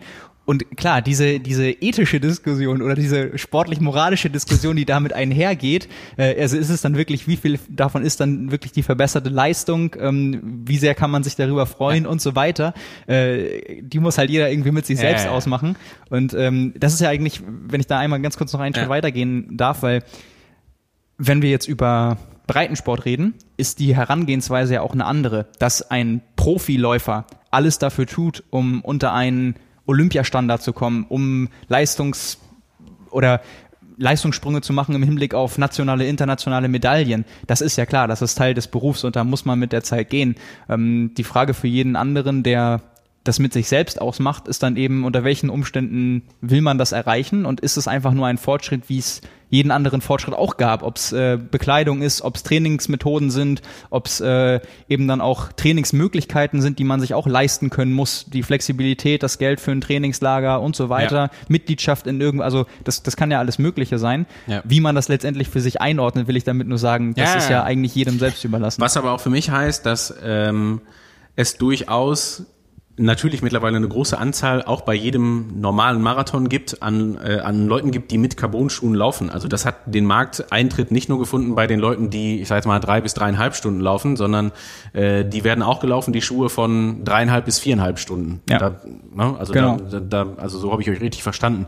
Ist ja für mich äh, vielleicht ein kleiner Vergleich dazu und du hast es gerade passend gesagt. Ähm, Klar, Urs, bin ich bei dir, ähm, für den ambitionierten Läufer und ne, das trennt die Spreu von der Weizen und so. Und wenn du als äh, Weltklasse-Marathonläufer irgendwo 30 Sekunden finden kannst oder eine Minute oder anderthalb, nimmst du die. Aber du hast es passend gesagt, Simon. Wir reden ja wirklich von solchen Unterschieden, die du gerade angesprochen hast, vielleicht von 10 Minuten, von einer Viertelstunde und so weiter, auf, äh, nochmal, ne, auf 42 Kilometer, die du schneller läufst, wenn du einen anderen Schuh anziehst. So, also um das, dieses, äh, dieses Wahnsinnsding einfach nochmal deutlich zu machen. Erinnert mich ein bisschen an die Diskussion, die wir so vor, ja, müsste jetzt so 10, 15 Jahren her sein, wahrscheinlich geführt haben, als es darum ging, am Rad im Triathlon Scheibenräder zu fahren oder Hochprofil-Laufräder äh, Laufräder zu fahren, wo immer jeder gesagt hat so, na ja, das wirkt ja erst ab einer bestimmten Geschwindigkeit und du musst ja 43 fahren, damit sich irgendein Segeleffekt einstellt und so weiter und so fort. Nee, ist nicht so. Wirkt bei jeder Geschwindigkeit. Und um es ganz klar zu sagen, je langsamer du bist, desto größer ja der aerodynamische Vorteil, weil du länger auf der Strecke bist und davon länger profitieren kannst. Und ich meine, das ist ja der Grund bei einem Carbon-Schuh in ähnlicher Richtung, dass sagen wir jetzt mal auf die, am Ende natürlich auch auf die Zeit bezogen, der Profit natürlich für den Entschuldigung, aber für den Langsamläufer, der jetzt vielleicht sogar fünf Stunden läuft, ist er ja sogar noch mal größer als für Eliud Kipchoge, der ganz vorne läuft. Natürlich ist das jetzt eine absolute Zahl, ne? Also es ist natürlich Ja. Quatsch, den Vergleich zu ziehen, weil äh, für, für Kipchoge reichen 30 Sekunden Benefit aus, um den Unterschied zwischen Himmel und Hölle zu machen, so ungefähr. Ja. Aber nur, dass wir das uns nochmal irgendwie vergewissern, dass äh, der Benefit, der ist für alle da, wahrscheinlich, also je nach Schuh und ob der passt und ob man sich dran gewöhnt hat, etc. pp. Mit all den Konsequenzen, die es natürlich zu tragen gilt, also wo man sich halt dran anpassen muss, etc. pp. Und ähm, ja, deswegen äh, war für mich so ist die Frage, die ich mir gestellt habe, ist gerade, wenn wir über Mediane und Co. sprechen, ähm, ob denn der Schuh auch wirklich schon sich in der breiten Masse durchgesetzt hat. Weil offen gesprochen kenne ich da, weiß ich keine Zahlen, Nein, so, so nein, nein. weit genug bin ich nicht drin. Würde ich jetzt auch sagen, wegen des Preises. Aber die Frage ist, wenn wir uns in zwei Jahren hier nochmal hinsetzen, wie sieht's denn dann aus? Also wird es dann so sein, dass ein 299 Euro Schuh schon ein Standard ist in einem normalen Marathonfeld? Ich sag mal jetzt bis, weiß ich nicht, einer vier Stunden Endzeit? Ich, ich weiß zum Beispiel, da war ich sehr, sehr überrascht, ähm, dass es da tatsächlich irgendwie kulturelle Unterschiede geben muss. Weil in Asien das so ein großes Ding ist, diese Schuhe zu haben und gerade in der Zeit, wo es nur Nike gab, äh, Vaporfly zu haben, das ist da und da muss ich, da ist halt der Laufschuh-Nerd in mir, bin ich auch in jeglichen Gruppen drin, wo ich das halt immer sehe und mitkriege. Deswegen frage ich ja euch. Da, da, da, also die, da joggen die jeden Tag mit denen. Das ist sowas, da laufen die mit denen auch durch die Stadt. Das ist sowas wie ein Statussymbol, diesen Schuh zu haben und tragen zu können. Das hätte ich vorher nie gedacht. Und das hätte ich auch nie mitbekommen. Also ich glaube, das ist, das ist unterschiedlich. Und wenn du über ähm, die Leute redest, die einmal in ihrem Leben oder auch regelmäßig einen Marathon einfach ins Ziel bringen wollen, die machen sich auch keine Gedanken darüber. Die gehen vermutlich auch beim Schuhregal im Geschäft daran vorbei und sagen, ha, das ist der für 300 Euro. Was für ein Quatsch. Mhm. So, zeig mir mal den Schuh, der für mich passt. Ähm, die, das gibt sicherlich auch. Aber ich, ich, ich glaube, mittlerweile sind wir nach so vielen Jahren ja letztendlich auch an dem Punkt angekommen, wo du an diesem Thema und an der Technologie nicht mehr vorbeikommst und du auch Leute hast, denen es vielleicht egal ist, die aber aus reinem Interesse das mal ausprobieren wollen. Zu Recht ja auch. Und genau, und ja. deswegen glaube ich, würde ich das Absolut nicht unterschätzen. Zu Recht. Absolut ja. zu Recht. Also das ist auch äh, ein Argument, was ich immer sage. Äh, meine Güte, gönnt euch das doch für den Sport, wenn ihr es euch leisten könnt. Ne? Also warum denn nicht den Schuh kaufen? Ne? Aber ein Punkt will ich nochmal anfügen, Björn, weil du das eben ausführtest. Wir spekulieren ja jetzt so ein bisschen. Ne? Also bringen die Schuhe auch was für den Vier-Stunden-Marathonläufer oder Fünf-Stunden-Marathonläufer? Ich bin mir da nicht so ganz sicher. Also ich glaube, das müsste man noch weiter testen. Und ich, ich vermute aber eher nicht. Also ich tat, glaube tatsächlich, es hat eher schon auch was mit dem Abrollvorgang zu tun, mhm. mit der Biomechanik mhm. und mit dem, ich sag's mal vorsichtig, Trainingszustand des gesamten Systems. Und ich glaube, der Schuss kann auch nach hinten losgehen. Ähm, wie wir das von anderen Wettkampfschuhen auch wissen. Ne? Also wenn du einen Marathon laufen kannst in vier Stunden 30, willst dich auf vier Stunden 15 verbessern, da gibt es andere Stellstrauben, die man, an denen man eher drehen sollte, ja. als an diesem Wettkampfschuh. Gerade bei der Dauer des Marathons, ne, das muss man ja immer bedenken. Und da wäre ich so vorsichtig. Also ich würde jedenfalls ja. nicht pauschal empfehlen, ja, probiert das aus. Der Carbon-Schuh eignet sich für jeden, ja. in jeder Laufgeschwindigkeit, ja. jeden Läufertypus. Und dann, ähm, Simon, kommen wir jetzt auch auf den Punkt, äh, was du eben schon ansprachst, mhm. die verschiedenen Schuhe. Mhm. Ne? Also auch, ähm, ich weiß nicht, wir könnten jetzt verschiedene, Sokoni haben wir schon genannt. Äh, wir können aber auch andere, On hat den Cloud Boom zum Beispiel rausgebracht. Ein was ja aber, find, finde ich jedenfalls, ähm den würde ich gar nicht dazu zählen. Weil das ist ja ein, ein Schuh, der passt eben gar nicht in dieses Raster der Technologie, weil wir, wir reden, würde ich jetzt sagen, dann ja. nicht nur, dass das Kriterium ist nicht die Carbonplatte, sondern die Bauweise. Mhm. Und die Bauweise da ist eben ganz klassisch on, ähm, die, die Außensohle ist die gleiche und äh, im Gegensatz zu allen anderen Schuhen mit, mit dieser Technologie ähm, ist der Schuh ja flexibel. Also da merkt man, ja. die, diese Zwischensohle ist nur mit Carbon angereichert ja. ähm, und, und nicht komplett aus Carbon und eben diese, diese hohe ähm, Mittelsohle gibt's dann auch nicht, sondern das ist dann ganz klassisch, wie man das von On kennt und ähm, geht dann schon eher in die Richtung. Deswegen läuft der sich im Vergleich zu allen anderen Schuhen und das ist nicht unbedingt negativ gemeint, weil es gibt ja es gibt ja durchaus Leute, die bevorzugen das, aber sehr sehr hart. Also dieses ah ist das ist das weich und wie so ein Kissen und wie so ein Sprung und ähm, da fand ich zum Beispiel unterscheidet sich das beim Aufsatzverhalten ganz ganz stark von dem, was man sonst von den anderen kennt. Ja, wobei ähm, da würde dir ja natürlich ein, ein On-Technologe sofort widersprechen und wir äh, konträr anderer Meinung. Ähm, was ich aber an dem Beispiel eigentlich sagen wollte, ist, äh, der Schuh ist äh, gebaut auf dem Rennleisten. Ja. ja. Also der wird den meisten, die sonst irgendwie den On vielleicht als Freizeitschuh, ein anderes Modell tragen, der wird den gar nicht passen. Mhm. Ja, also das Phänomen hatten wir bei unseren Testläufern auch. Ne? Also ich sage es mal ganz extrem, wenn du einen Cloud Ace läufst, dann wirst du mit einem Cloud Boom nicht mhm. zurechtkommen. Ne? Ja. Und das haben wir genauso, weiß ich nicht, die Adidas-Modelle. Ne? Also äh, wenn Patrick Lange jetzt äh, auf den Carbon-Schuh umsteigt, der wird er sich, äh, den wird er reinschlüpfen und wird die Passform wieder erkennen, weil das ein ähnlicher oder der gleiche Leisten ist wie der ähm, mhm. ID Zero äh, seit Jahren.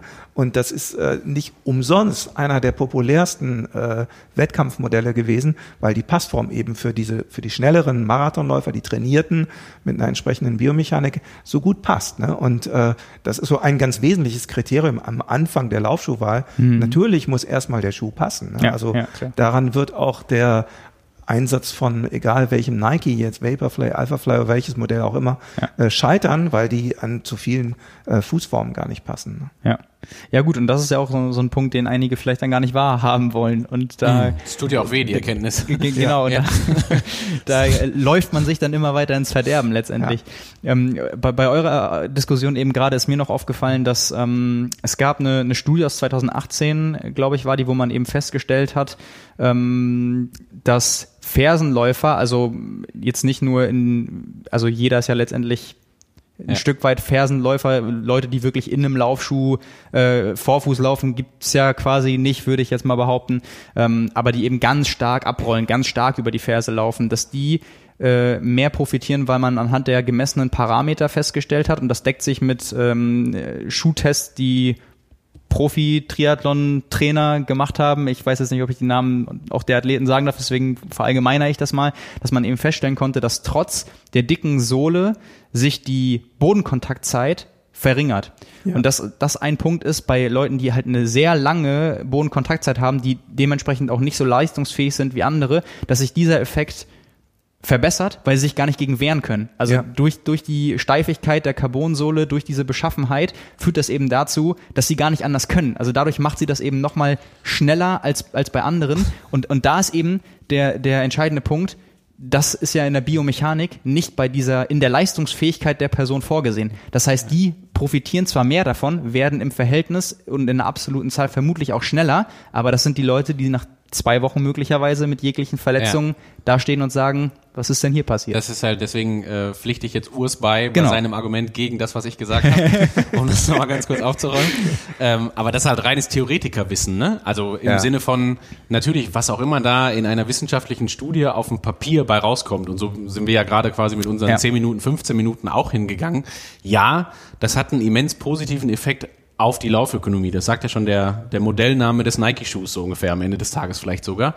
Komma, aber. Und dann geht die Palette halt los. Ne? Also dann sind wir halt genau bei den Punkten, so wie du es gerade gesagt hast, äh, Simon oder auch Urs, du. Ich pflichte euch da komplett bei. Das ist halt eben keine Sache, bei der wir im Gesamtkontext ja. der Laufleistung, des Trainings, des Sportlers an sich und so weiter sagen können, ja, auf jeden Fall, sondern das ist eine Sache, wo wir sagen, ja, kann, Komma, aber. Und dann musst du dich selber fragen als Läufer, kannst du alle anderen Häkchen setzen bei den, bei diesen Aber-Sätzen quasi, ne? Achte auf dies, achte auf das, taste dich da so und so ran. Überlege erstmal, ob das Potenzial bei vielleicht 10 Kilo Gewichtsabnahme nicht deutlich größer sein kann als bei jedem Carbonlaufschuh, den du hast. Und deswegen, ja. also absolut, um das nochmal klar abzugrenzen, ne? Das ist ein reines Theoretiker-Ding. Die Frage ist ja dann immer für dich, und da sind wir wieder so ein bisschen beim Thema Testen und Co. Simon, da haben wir uns die gleichen Fragen gestellt, ne?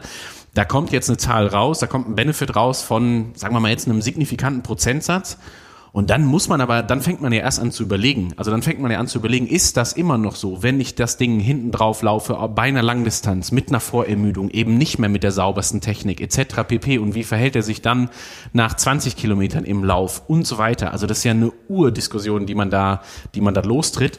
Und deswegen, ja, also sind wir uns da, glaube ich, alle einig auf jeden Fall, dass es da ich, mit Vorsicht ich, zu genießen ist. Ja, ich glaube, das kann man auch als, als Tipp vielleicht für jeden verallgemeinern, dass wenn man sofort merkt, dass äh, der Schuh radikal in die eigene Laufbewegung und in die Biomechanik eingreift, dass man da vielleicht nicht komplett direkt die Finger von lassen sollte, aber sehr, sehr vorsichtig und rantasten und eben gucken, was passiert da. Vielleicht sich sogar auch mal filmen lassen und versuchen zu verstehen, äh, was das mit einem macht, weil da eben das Risiko ist, dass man sagt, ich, also das wird auch so sein, ich bin ja viel schneller. Das ist ja effektiv, Voll. aber dass man das dann eben damit übertreibt und dass man viele orthopädische Probleme kriegt und die Beispiele gibt es zuhauf im Amateurbereich und äh, genauso tatsächlich im Profibereich, dass Athleten äh, davon berichten, seitdem sie die Carbon-Schuhe haben oder immer wenn sie die länger anziehen, dass sie da Schmerzen haben oder teilweise sogar verletzt waren.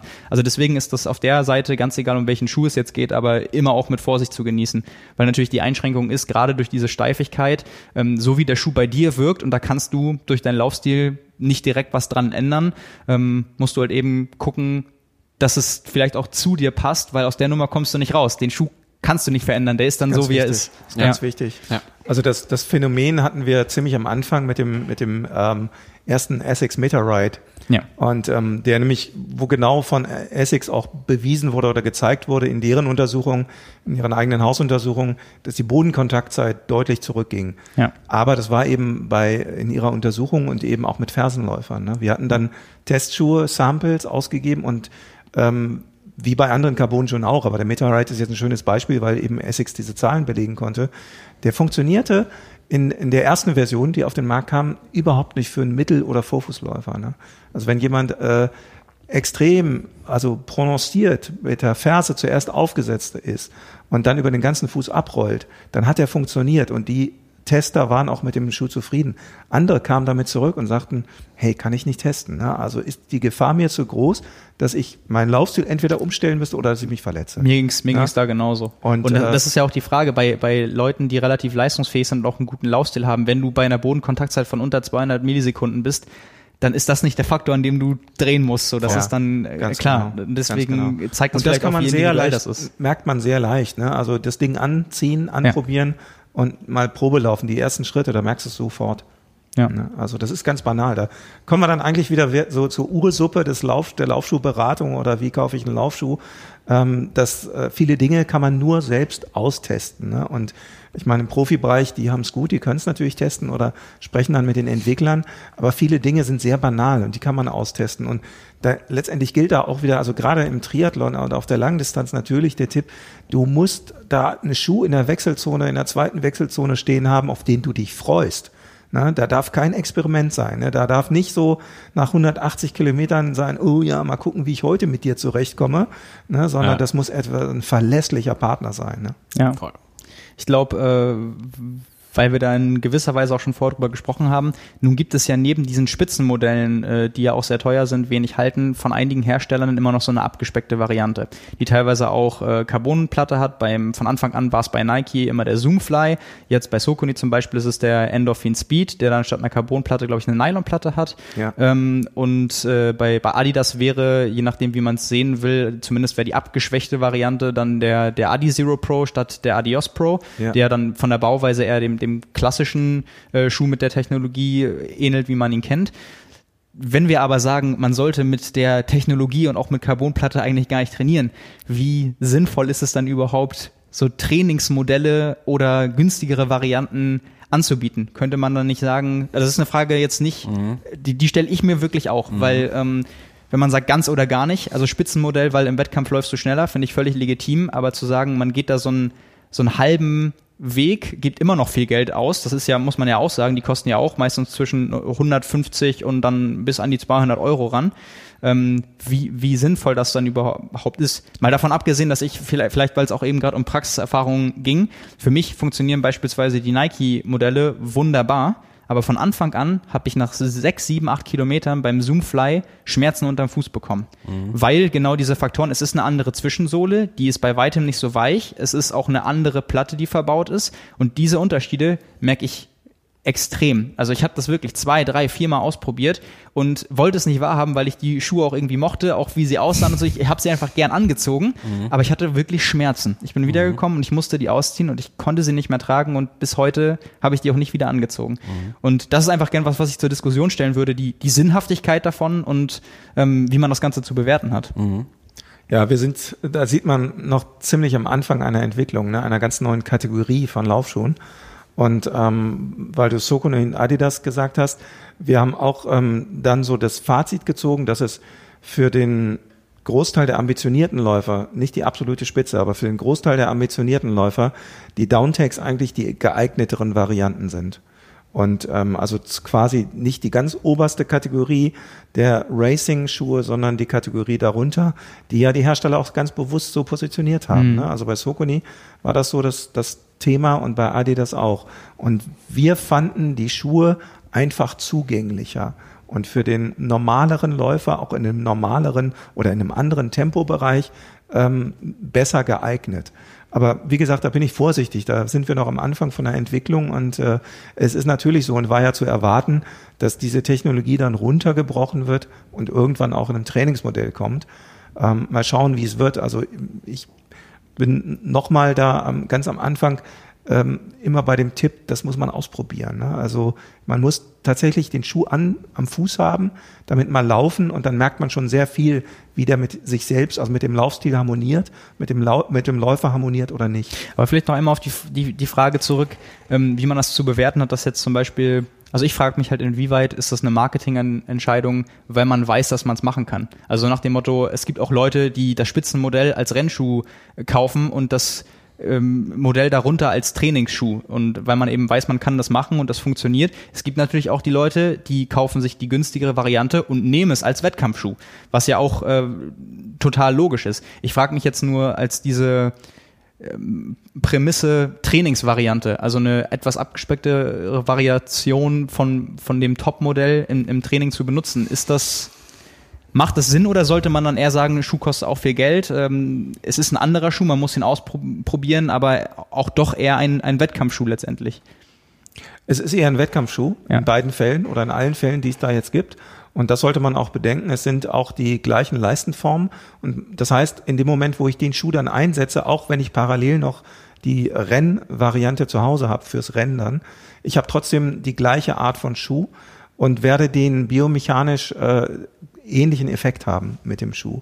Und ähm, so erfahrungsgemäß ist es ja bei, bei den Trainingspensen, über die wir da reden, dann eher sinnvoll, die Schuhe mal zu wechseln. Also in dem Sinne würde ich da tatsächlich ganz konservativ sagen, dann macht es lieber Sinn, eine andere Kategorie, einen anderen Schuh zu benutzen und nicht den Ja. Downtake. Ja. Also so ist meine Erfahrung auch. Ich fahre echt gut damit zu sagen, bei den Intervallen mache ich ganz klassisch direkte Wettkampfschuhe, bei, bei Dauerläufen dann auch nochmal äh, Schuhe, die deutlich mehr entlasten oder vielleicht nochmal mehr Dämpfung haben ähm, und, und, und spare mir das dann. Aber das ist natürlich bei, bei jedem auch anders, aber genau aus dem Grund habe ich mich dann eben gefragt, wie, wie sinnvoll ist es denn überhaupt zu sagen, hey, ich kann nochmal für die Hälfte des Preises irgendwie einen Schuh kaufen, der ähnlich ist. Das ist ja cool, weil der andere hält dann länger, wenn ich ihn nur im Rennen trage. Aber ich habe das, das Gefühl oder ein ähnliches Gefühl immer im Training, wo wir eigentlich festgestellt haben, so, das ist gar nicht das, wo man eigentlich nachstreben sollte. Man muss ja eins bedenken, also ein Großteil des Trainings, weiß ich nicht, 70 Prozent oder je nachdem, welche Philosophie, Philosophie man verfolgt, des Marathontrainings, ist im ruhigen Lauftempo-Bereich. Ne? Ja. Und äh, da ist es doch shit egal, wie schnell ich laufe. Ne? Ob ich da einen Kilometer jetzt du sagst das mit einem Selbstverständnis, aber das ist ja genau das, was äh, die, die Info, die viele Leute brauchen. Ja, aber ich meine, das muss doch jeder verstehen. Es kommt doch nicht darauf an, wie schnell ich trainiere, ne? sondern ich kann mir beim Training auch sehr viel kaputt machen. Also ich meine, guckt euch die Trainingspläne von Eliud Kipchoge an, ne? wie viel der im, im unteren Bereich trainiert. Ne? Wichtig sind die schnellen Einheiten, dass ich da die äh, Performance bringe und dass ich die auch schnell genug laufe. Und dann kann man im, im Wettkampf letztendlich die Leistung bringen. Aber zurückgebrochen auf die Schuhthematik jetzt, bei diesen, nehmen wir mal 70 Prozent der Trainingsläufe, die dann im Dauerlauftempo, egal in welchem oder in welchem Pulsbereich dann sind, da brauche ich keinen Wettkampfschuh. Und da ist es tatsächlich auch, sage ich nochmal, egal, wie schnell der Kilometerschnitt ist. ne? Also das kann man als Trainingsanalyse dann auch mit Trainingsfortschritten, wenn man andere Parameter hat, kann man das natürlich sehr schnell, sehr schön analysieren, Trainingsfortschritte auch feststellen. Aber äh, für den Durchschnittsläufer, also der jetzt nicht in der absoluten Weltelite ist oder Triathleten, ist das vollkommen egal. Spielt Das, das Rolle. hast du aber eben ganz oft, dass äh, du viele Leute draußen siehst, vielleicht auch aus Unwissenheit, die die Schuhe dann immer tragen, wo man sieht, okay, die laufen gerade nicht Intervalle, sondern die laufen einfach ganz normal ihre Runde irgendwo im entspannten Tempo und äh, ja, entweder wissen es vielleicht auch nicht besser oder genießen es einfach so häufig wie möglich, dieses Gefühl ähm, irgendwie zu, zu spüren, weil man ja schon irgendwie merkt, da, da passiert was. Es ist ein anderes Laufgefühl. Das So, ist ja auch menschlich, kennen wir aus jedem Bereich. Ich meine, Triathlon, beim Schwimmtraining, gerade wenn du im Verein bist, ist es auch mal so viele überpacen. Da, beim Radtraining ist genauso, äh, also ist menschlich. Aber Ja. ist vielleicht nur dieser allgemeine Tipp. Ne? Also es ist eigentlich tatsächlich für den Trainingslauf egal, ob ich dann äh, einen Carbon-Schuh trage oder vielleicht ist es dann eben gerade besser, wenn ich da keinen trage. Ja. Wenn wir jetzt noch über mögliche verallgemeinernde Wirkungsweisen sprechen wollen, äh, ist jetzt der Zeitpunkt, wo wir auch sagen können, zumindest Björn, wir beide, die wir mit äh, drei unterschiedlichen Testpersonen ähm, auch im Labor das mal untersucht haben, ähm, wo man halt eben so ein paar glücklicherweise feststellen konnte, wie individuell das ganze Thema ist. Ähm, also unser Test äh, zeigt jetzt nicht was anderes als das, was wir die ganze Zeit hier schon besprochen haben. Also Ja. Mhm. das ist definitiv äh, die, die große Nummer eins, weil bei jedem der drei unterschiedlichen Testpersonen ein anderer Schuh der beste war. Wie gesagt, es waren sechs Carbon-Schuhmodelle äh, und einmal als Referenzwert der Sokuni Kenvara. Ähm, trotzdem war es so, oder zur Einordnung, viele haben das vielleicht im, im Magazin gelesen oder das, äh, die Ergebnisse auch gesehen. Ähm, wir hatten drei Probanden unterschiedlicher Leistungsklassen, haben die auch gefilmt und haben auch gesehen, dem Tempo entsprechend hatten die auch eben andere Laufstile. Wir hatten jemanden, der so 42, 43 Minuten auf 10 Kilometer gelaufen ist und der wirklich sehr klassisch Fersenläufer war, jemanden mit äh, 38 Minuten auf 10 Kilometer, der ähm, am, also fast schon Vorfußläufer, das war sehr erstaunlich, aber auf, auf jeden Fall Mittelfußläufer war. Und äh, jemanden mit zu dem Zeitpunkt noch über 31 Minuten auf 10 Kilometer, äh, ja, der, der auch Mittelfußläufer ist, äh, das war, das war ich in dem Fall. Und haben dann eben festgestellt, bei jedem an, bei, bei jedem der drei war ein anderer Schuh der beste, aber man konnte Sachen verallgemeinern, nämlich äh, zwei Testschuhe von denen waren äh, Nike Vaporfly, Next Percent und äh, der Alpha Fly. Und da haben wir gesehen, der war bei jedem der Testpersonen oder die beiden waren bei jedem gut bis sehr gut, wobei da der Alpha Fly äh, im, im Schnitt besser war als der, der Next Percent. Und ähm, wir haben, haben eben auch gesehen, der schlechteste Schuh war bei allen der Hoka Carbon X. Mhm. Und äh, das waren so die, die Verallgemeinerungen, die wir ziehen konnten. Und äh, da haben wir uns natürlich auch gefragt, woran könnte das liegen? Kann man das überhaupt verallgemeinern? Und äh, wenn man dann eben auf die Suche geht, wo sind die Unterschiede in der Bauweise der Schuhe, dann kann man eben schon sagen, ähm, gut, da gibt es Zusammenhänge. Ich äh, weiß nicht, habt, habt ihr ähnliche Tests mal gemacht und, und sowas auch feststellen können, bevor ich jetzt hier weiter noch darauf eingehe, wie da die Zusammenhänge sein könnten? Ähm, also die unterschiedliche Bauweise hat garantiert Auswirkungen und äh, vor allen Dingen der unterschiedliche Einsatz verschiedener Komponenten in der Mittelsohle. Und ähm, weil du jetzt sagtest, Hoka Carbon X, da kann man es sehr schön nachvollziehen, warum das so ist. Gleichwohl war jetzt in unserem Test, also und wir testen immer mit mehreren Testpersonen parallel und äh, haben dann auch noch den Zugriff auf Testdaten von anderen Runners World Ausgaben und äh, da stellten wir dann zum Beispiel fest, dass das eine der äh, Schuhe ist, der eine der breitesten Plattformen bietet. Äh, tatsächlich jetzt auch im übertragenen Sinne. Aber das ist einer, war einer der Carbon-Schuhe, mit dem die meisten Tester gut zurechtkamen. Mhm. Na, also wenn wir gerade über diese Probleme ähm, rückwärtige Muskulatur und Sehnenbeanspruchung äh, sprachen und das dann eben über den Testzeitraum, also äh, über mehrere Testläufe hintereinander. Und es gehört dann auch zum Prozedere, dass die dann mal zweimal hintereinander mit dem gleichen Schuh laufen, mhm. um zu festzustellen, wie belastet denn jetzt der Schuh. dann hat man gesehen, der, der äh, ist zwar von der Performance vielleicht ganz unten auf der Liste, aber vom, vom Einsatzbereich war er ganz oben. Genau, ja? und das ist eben das, was wir auch festgestellt haben, dass sich die, das Empfinden der Testperson nicht mit dem, nicht unbedingt mit dem gedeckt hat, was die Daten sagen. Und in dem Fall muss man sagen, die Daten lügen nicht. Wir haben auch schon festgestellt, beides muss zusammenpassen. Aber wir haben dann eben auch gesehen, dass äh, Testpersonen gesagt haben, der Schuh ist super angenehm, dem laufe ich gern. Und wir haben eben äh, alle Testpersonen für, für die eigene Leistungsfähigkeit ein Trainingstempo laufen lassen und dann ein Tempo, was war es, was so ungefähr Halbmarathon-Tempo mhm. war, also deutlich schneller, schon ein paar kmh mehr, dass man auch gesehen hat, wirklich äh, in der Laufbewegung, im Laufstil passiert was und man hat beide Bereiche so abgedeckt. Und ähm, ja, dann, dann, dann sind wir natürlich bei dem Punkt, wenn wir über Performance sprechen, woran könnte das liegen? Und wenn man dann ganz klassisch sagt, die, die Parameter, die wir vorher besprochen haben, also Mittelsohlenmaterial, Position der Platte, Form der Platte, ähm, Bauweise, sieht man eben von den sechs Schuhen, die wir getestet haben, war der Hoka der einzige, der als Mittelsohnmaterial letztendlich äh, EVA-Material hatte, wo es dann eben auch Zitate von Biomechanikern gab, mit denen ich gesprochen habe, die gesagt haben, wenn man halt in den 90er Jahren einfach nur eine Carbonplatte in normale EVA-Schuhe eingebaut hätte, hätte das kein oder weniger Effekte gehabt. Habt. Und ähm, das ist natürlich ein Einzelfall, aber da war es, glaube ich, bei einer Person sogar so, da war der Trainingsschuh besser als mhm. der Carbon X, obwohl mhm. sich der Carbon X besser angefühlt hat ja. bei der langsameren Geschwindigkeit. Mhm. Also das, äh, das war dann schon ein sehr großer Sonderfall und das hatte man eben auch mit keinem anderen Schuh, wo man eben sagen kann, ich glaube bei beim New Balance ähm, Fuel Cell, den wir auch hatten, da ist es eine ich glaube, TPU-Mischung, eine ja. sehr weiche. Mhm. Und äh, haben dann eben gesehen, die äh, Schuhe, die immer gut funktionieren, sprich die Vaporfly-Modelle und auch der Sokuni Endorphin Pro, das sind die, die eine P-Bugs-Mischung haben und eine S-förmige Carbonsohle im Schuh, die eben den äh, Abdruck und die Aufsatzweise äh, unterstützt. Und da kann man dann eben schon letztendlich sagen, wenn man äh, darauf aus ist, äh, dass man einfach schneller werden möchte und es um Performance geht, kann man, glaube ich, verallgemeinern, äh, was auch andere Studien unser Test dann auch gezeigt haben, dass äh, die funktional beste Lösung Stand jetzt offensichtlich zu sein scheint, dass die Mittelsohle ähm, aus, aus P-Bugs ist und dass dann eben die verbaute Platte nicht gerade, sondern S-förmig ist. Und ich glaube, das sind die Parameter, wo man dann eben sagen kann, da ist die Wahrscheinlichkeit sehr, sehr hoch, Vielleicht, vielleicht gibt es auch einen anderen Schuh, der, äh, der dann vielleicht besser ist, aber vermutlich nicht viel. Also damit fährt man auf jeden Fall gut, wenn es um die reine Leistungsverbesserung und um die Effizienz des Schuhs geht. Ähm, ein Unterthema, auf das ich noch gern eingehen würde. Björn, wir haben uns damit beschäftigt und ich habe gerade schon erwähnt, wir wollten gern draußen und ausgiebiger mit äh, mobiler Spiro nochmal verifizieren oder überprüfen, mhm. ob es vielleicht auch andere Ergebnisse gibt als auf dem Laufband, anderer äh, Laufstil und so weiter, möglicherweise. Ähm, ein Punkt, auf den ich im, im Sinne von der geringeren muskulären Ermüdung noch hinaus möchte, ist, all diese Tests und all diese Studien, über die wir reden, ähm, haben ja auf dem Laufband stattgefunden. Und meistens in Stufen von fünf, fünf Minuten, vielleicht mal vier, vielleicht mal sechs.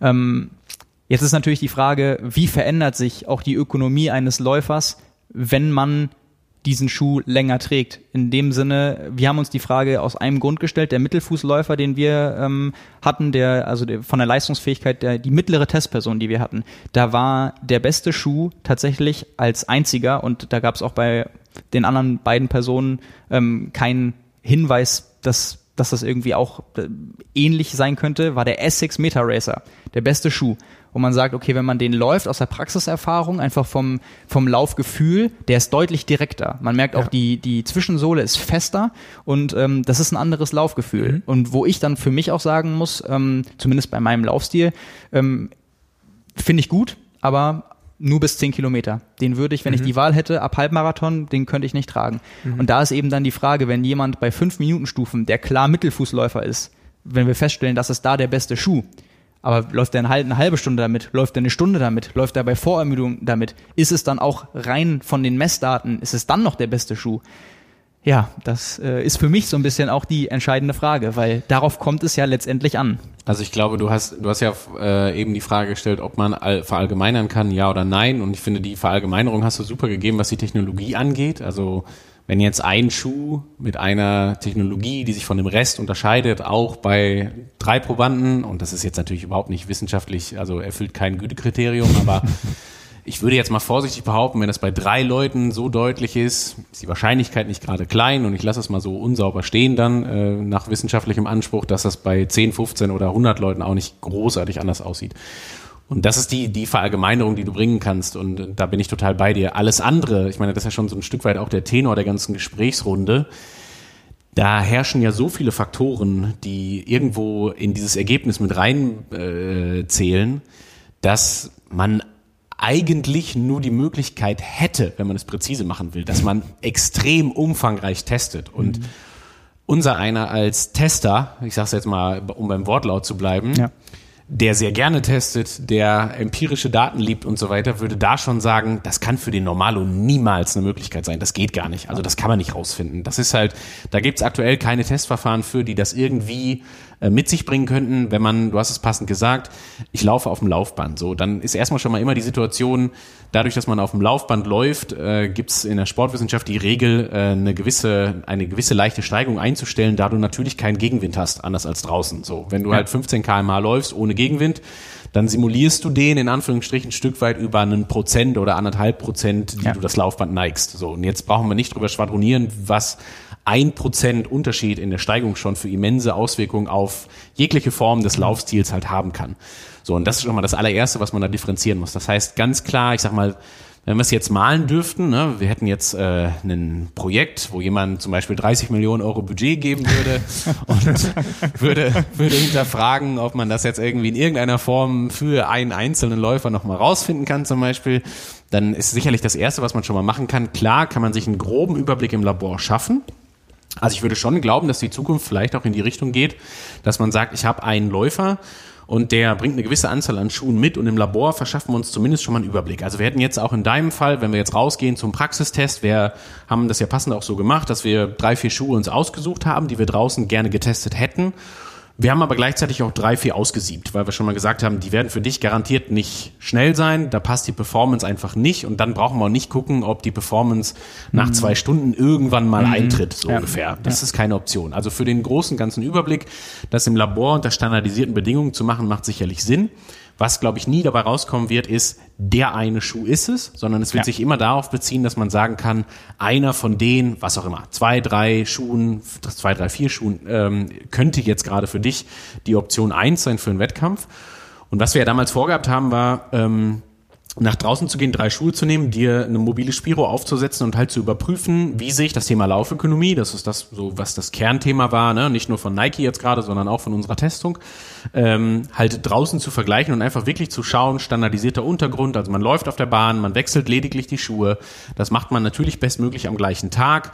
Dann haben wir gedacht, wir machen das über drei Tage hinweg, weil wir den Faktor Ermüdung irgendwie zum einen natürlich raushaben wollten, den aber dann über die Länge des Laufs wieder drin haben wollten. Mhm. Du hast es passend gesagt. Also wie verhält sich der Lauf, äh, der Schuh nach zehn, Kilo, äh, zehn Minuten auf dem Laufband ist eine Sache, aber die Frage ist ja, naja, was passiert denn nach 30 mhm. Minuten und nach einer Stunde? Im Falle vom Triathlon auch nach dem Radfahren. Und jetzt haben wir noch nicht davon gesprochen, genau, dass da ja. Vorbelastungen beim Radfahren sein können, bei denen man äh, die ganze Zeit einen eingeschränkten Hüftwinkel hat und Belastungen ganz anders biomechanisch hat, wo man garantiert nicht so losläuft, wie du ja. in der Studie losgelaufen ja. wärst. Ne? Und lange Rede, kurzer Sinn, also ich glaube, wenn wir jetzt auch so in Richtung Testmöglichkeiten gehen, da gibt's äh, nicht den Stein der Weisen, wo wir sagen können, so wird's auf jeden Fall irgendwann mal sein. Ich glaube, wir werden garantiert in zwei, drei Jahren irgendwo, dafür sind die Unterschiede auch zu groß, an dem Punkt sein, dass wir gewisse Dinge filtern und irgendwo sagen, ja, wir testen mal, wir testen unterschiedliche Schuhe. Also ich würde es jetzt zum Beispiel ganz offen sagen, für den Profibereich würde ich es auf gar keinen Fall nochmal anders machen, als nicht zu testen.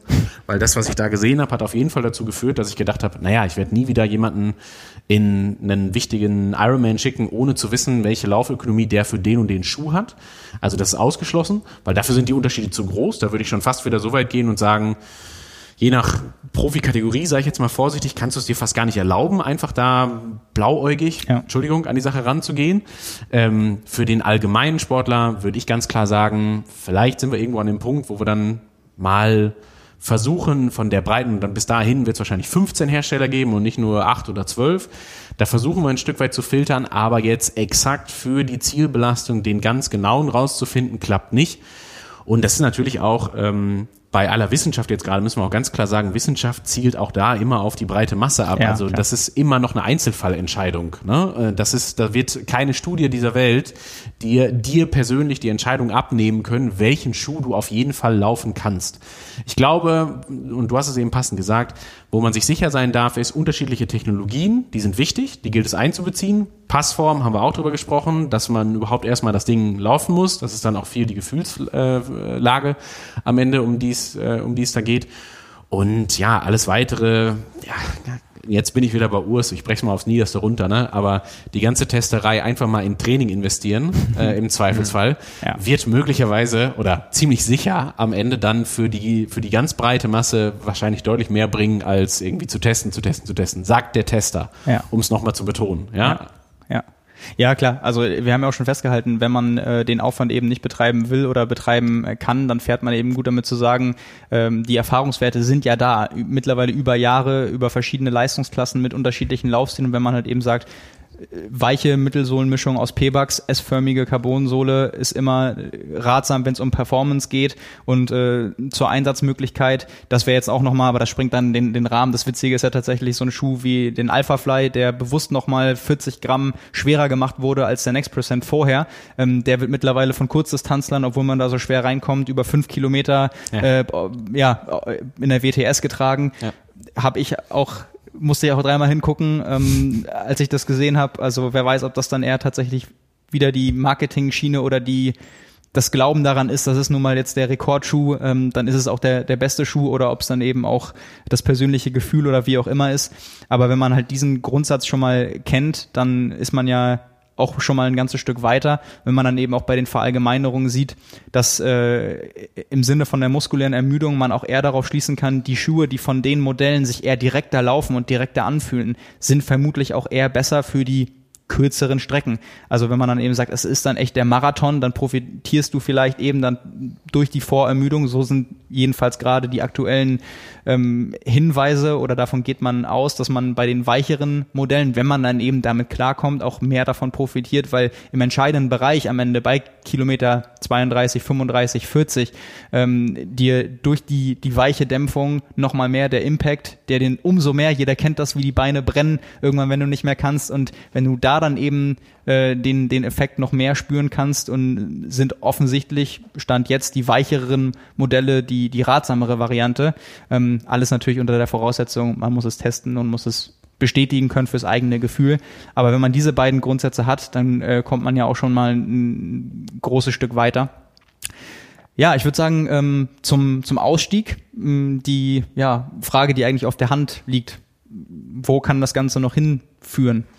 Weil ich meine, jetzt gibt es Regularien seit letztem Jahr, also sind eigentlich keine Prototypen mehr erlaubt. Jetzt hat, äh, hat man gesehen beim London Marathon, Sarah Hall, äh, grandiose Leistung, Bestzeit, Platz zwei, äh, großer Kampf.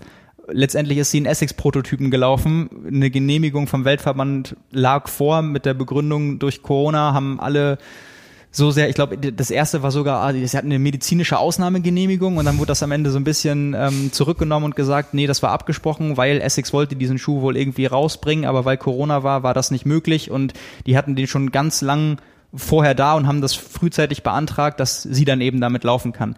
Ist natürlich die Frage, Prototypen nicht erlaubt, es gibt es diese 40 Millimeter äh, Regel, und dass eben nur eine Platte verbaut sein darf und nicht mehrere an, an mehreren Stellen. Für die Bahn äh, gibt es das jetzt auch mit 25 Millimetern.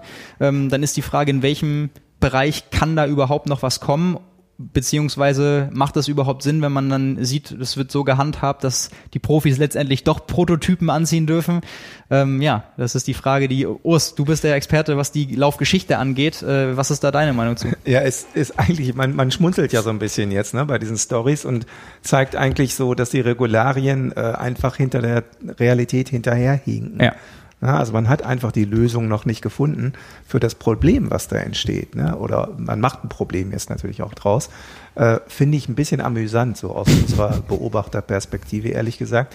Und ähm, finde ich auf der anderen Seite aber jetzt hier äh, in der Fachdiskussion, ich finde ja klasse, weil es beweist doch, wie, was sich da entwickelt hat. Ne? Es zeigt doch, was wir von Fortschritte hatten und ähm, da bin ich durchaus fortschrittsgläubig, was da noch kommen kann. Ne? Also jetzt, ich meine, wir haben erste ähm, jetzt Prototypen gesehen, auch also in, innerhalb des nächsten Jahres werden sich zum Beispiel die Obermaterialien nochmal komplett verändern. Ne? Also wir, es gibt ganz neue Verarbeitungstechniken, es gibt neue Maschinen zur Verarbeitung von Obermaterialien, die gab es bis letztes Jahr tatsächlich noch nicht. Ne? Mhm. Und ähm, da wird noch viel passieren, da werden wir noch einiges sehen. Ob das nochmal so ein Leistungssprung wird, weiß ich nicht. Ne? Aber vorher hat unsere Fantasie auch nicht ausgereicht, um sich vorzustellen, was wir äh, jetzt beobachtet haben und worüber wir jetzt hier diskutiert haben. Also deswegen kann. Die, die Idee gab es ja schon mal bei mit dem Obermaterial bei Nike, dass eben zum 4% äh, Flyknit mit dem äh, hat man festgestellt, bei, bei der Variante hat sich bei Regen äh, das so sehr reingezogen, dass der Schuh viel, viel schwerer wurde. Die Antwort ja. darauf war beim Next Percent dieses ganz dünne Papierartige, was dann, glaube ich, nochmal 20 äh, Gramm Ersparnis gebracht hat und dann eben, dass der, der Regen dann ab perlt. Also da wird sich unter anderem ja. Ja, es war, war eigentlich ziemlich banal. Es war, ich fand das in, in, bei dem Beispiel fand ich es eigentlich erstaunlich, dass Nike das offensichtlich nicht ausgetestet hatte äh, und nicht in Erwägung gezogen hatte, dass es beim Berlin-Marathon regnen kann.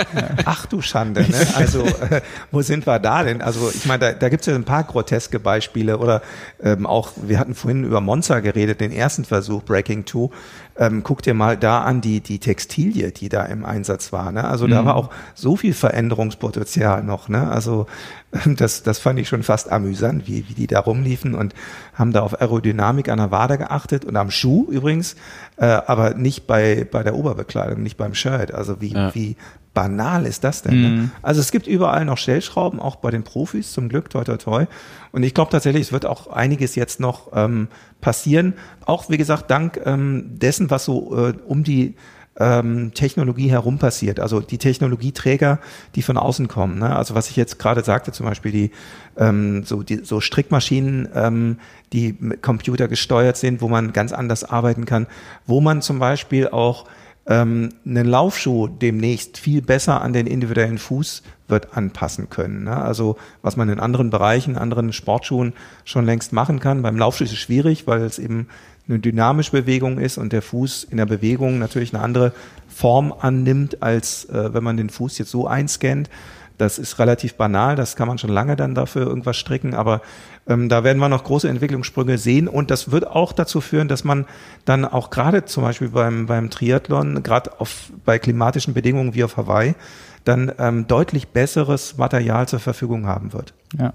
Also ein, ein Punkt ist natürlich noch, ähm, wo man jetzt noch nicht weiß, ob das Hersteller übernehmen werden, diese Luftkissen, die es jetzt im Alphafly gibt. Äh, ich habe jetzt letztens ein Video gesehen, wie das aufgeschnitten wurde und das ist ja letztendlich, wir haben vorhin, glaube ich, mal von Bouncy auch gesprochen. Ähm, das ist eigentlich nur das auf die Spitze treiben davon. Mhm. Also sieht fast so aus, wenn man das zumindest im Video so betrachtet, da bleibt einem echt die Spucke weg. Also würde anhand des Bildmaterials Sinn machen, das auch für andere zu verbauen. Ähm, wie einfach das dann ist, ob man das integrieren kann, mit welchen Konsequenzen das für die Bauweise des Schuhs sonst noch zusammenhängt bei den unterschiedlichen Herstellern, das können wir, glaube ich, so jetzt nicht beantworten. Das, das müssen die selbst wissen. Etwas, was mir noch äh, eingefallen ist, ist natürlich, ähm, Stand jetzt haben alle mm, Athleten den gleichen Dämpfungsgrad der Schuhe. Egal, ob sie 50 Kilo oder 120 Kilo wiegen. Wenn du diesen Schuh kaufst, dann hast du halt diesen marktfertigen Schuh. Ähm, Urs, was meinst du, wäre das eine Überlegung, das irgendwie in drei Kategorien zu staffeln? 100 Prozent. Also das ist ein Punkt, äh, worüber sich viel zu wenig äh, Gedanken gemacht werden.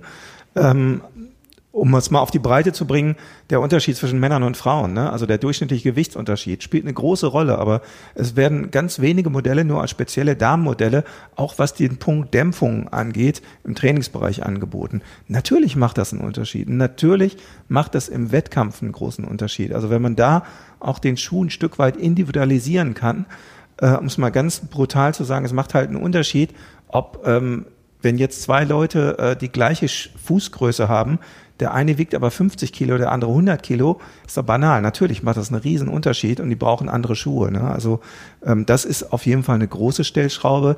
Ähm, das dann zusammengenommen, Passform und dann auch so ähm, eine ganz wichtige Sache, die Anatomie. Ne? Also wo ist die Position des Großzehengrundgelenks? Wo ist der Flex? Des Fußes. Wo drückt sich mein Fuß überhaupt ab? Ne? Also das sind so ganz wichtige Sachen, banale Sachen, Erkenntnisse, die man auch schon längst hat, die man letztendlich aber im Schuhbau noch umsetzen muss. Ja. Björn, für, für dich als jemand, der mit eigenen Athleten viel testet, äh, für den es auch zum Beruf gehört, dass äh, Leute zu euch kommen, Leistungsdiagnostiken machen, ähm, für dich als Blick in die Zukunft, ist das etwas, was man standardmäßig vielleicht irgendwann mal bei einer Laufleistungsdiagnostik mittesten wird, dass Leute kommen und sagen, ich möchte eigentlich äh, alle Stufen zweimal laufen mit unterschiedlichen Schuhen oder noch mit meinem Wettkampfschuh? Oder ihr euch damit beschäftigen müsst, wie ihr mit einer Anfrage umgeht, wenn jemand sagt, ja, ich kann ja das alles nur einmal machen. Ziehe ich jetzt meinen Wettkampfschuh an oder nicht?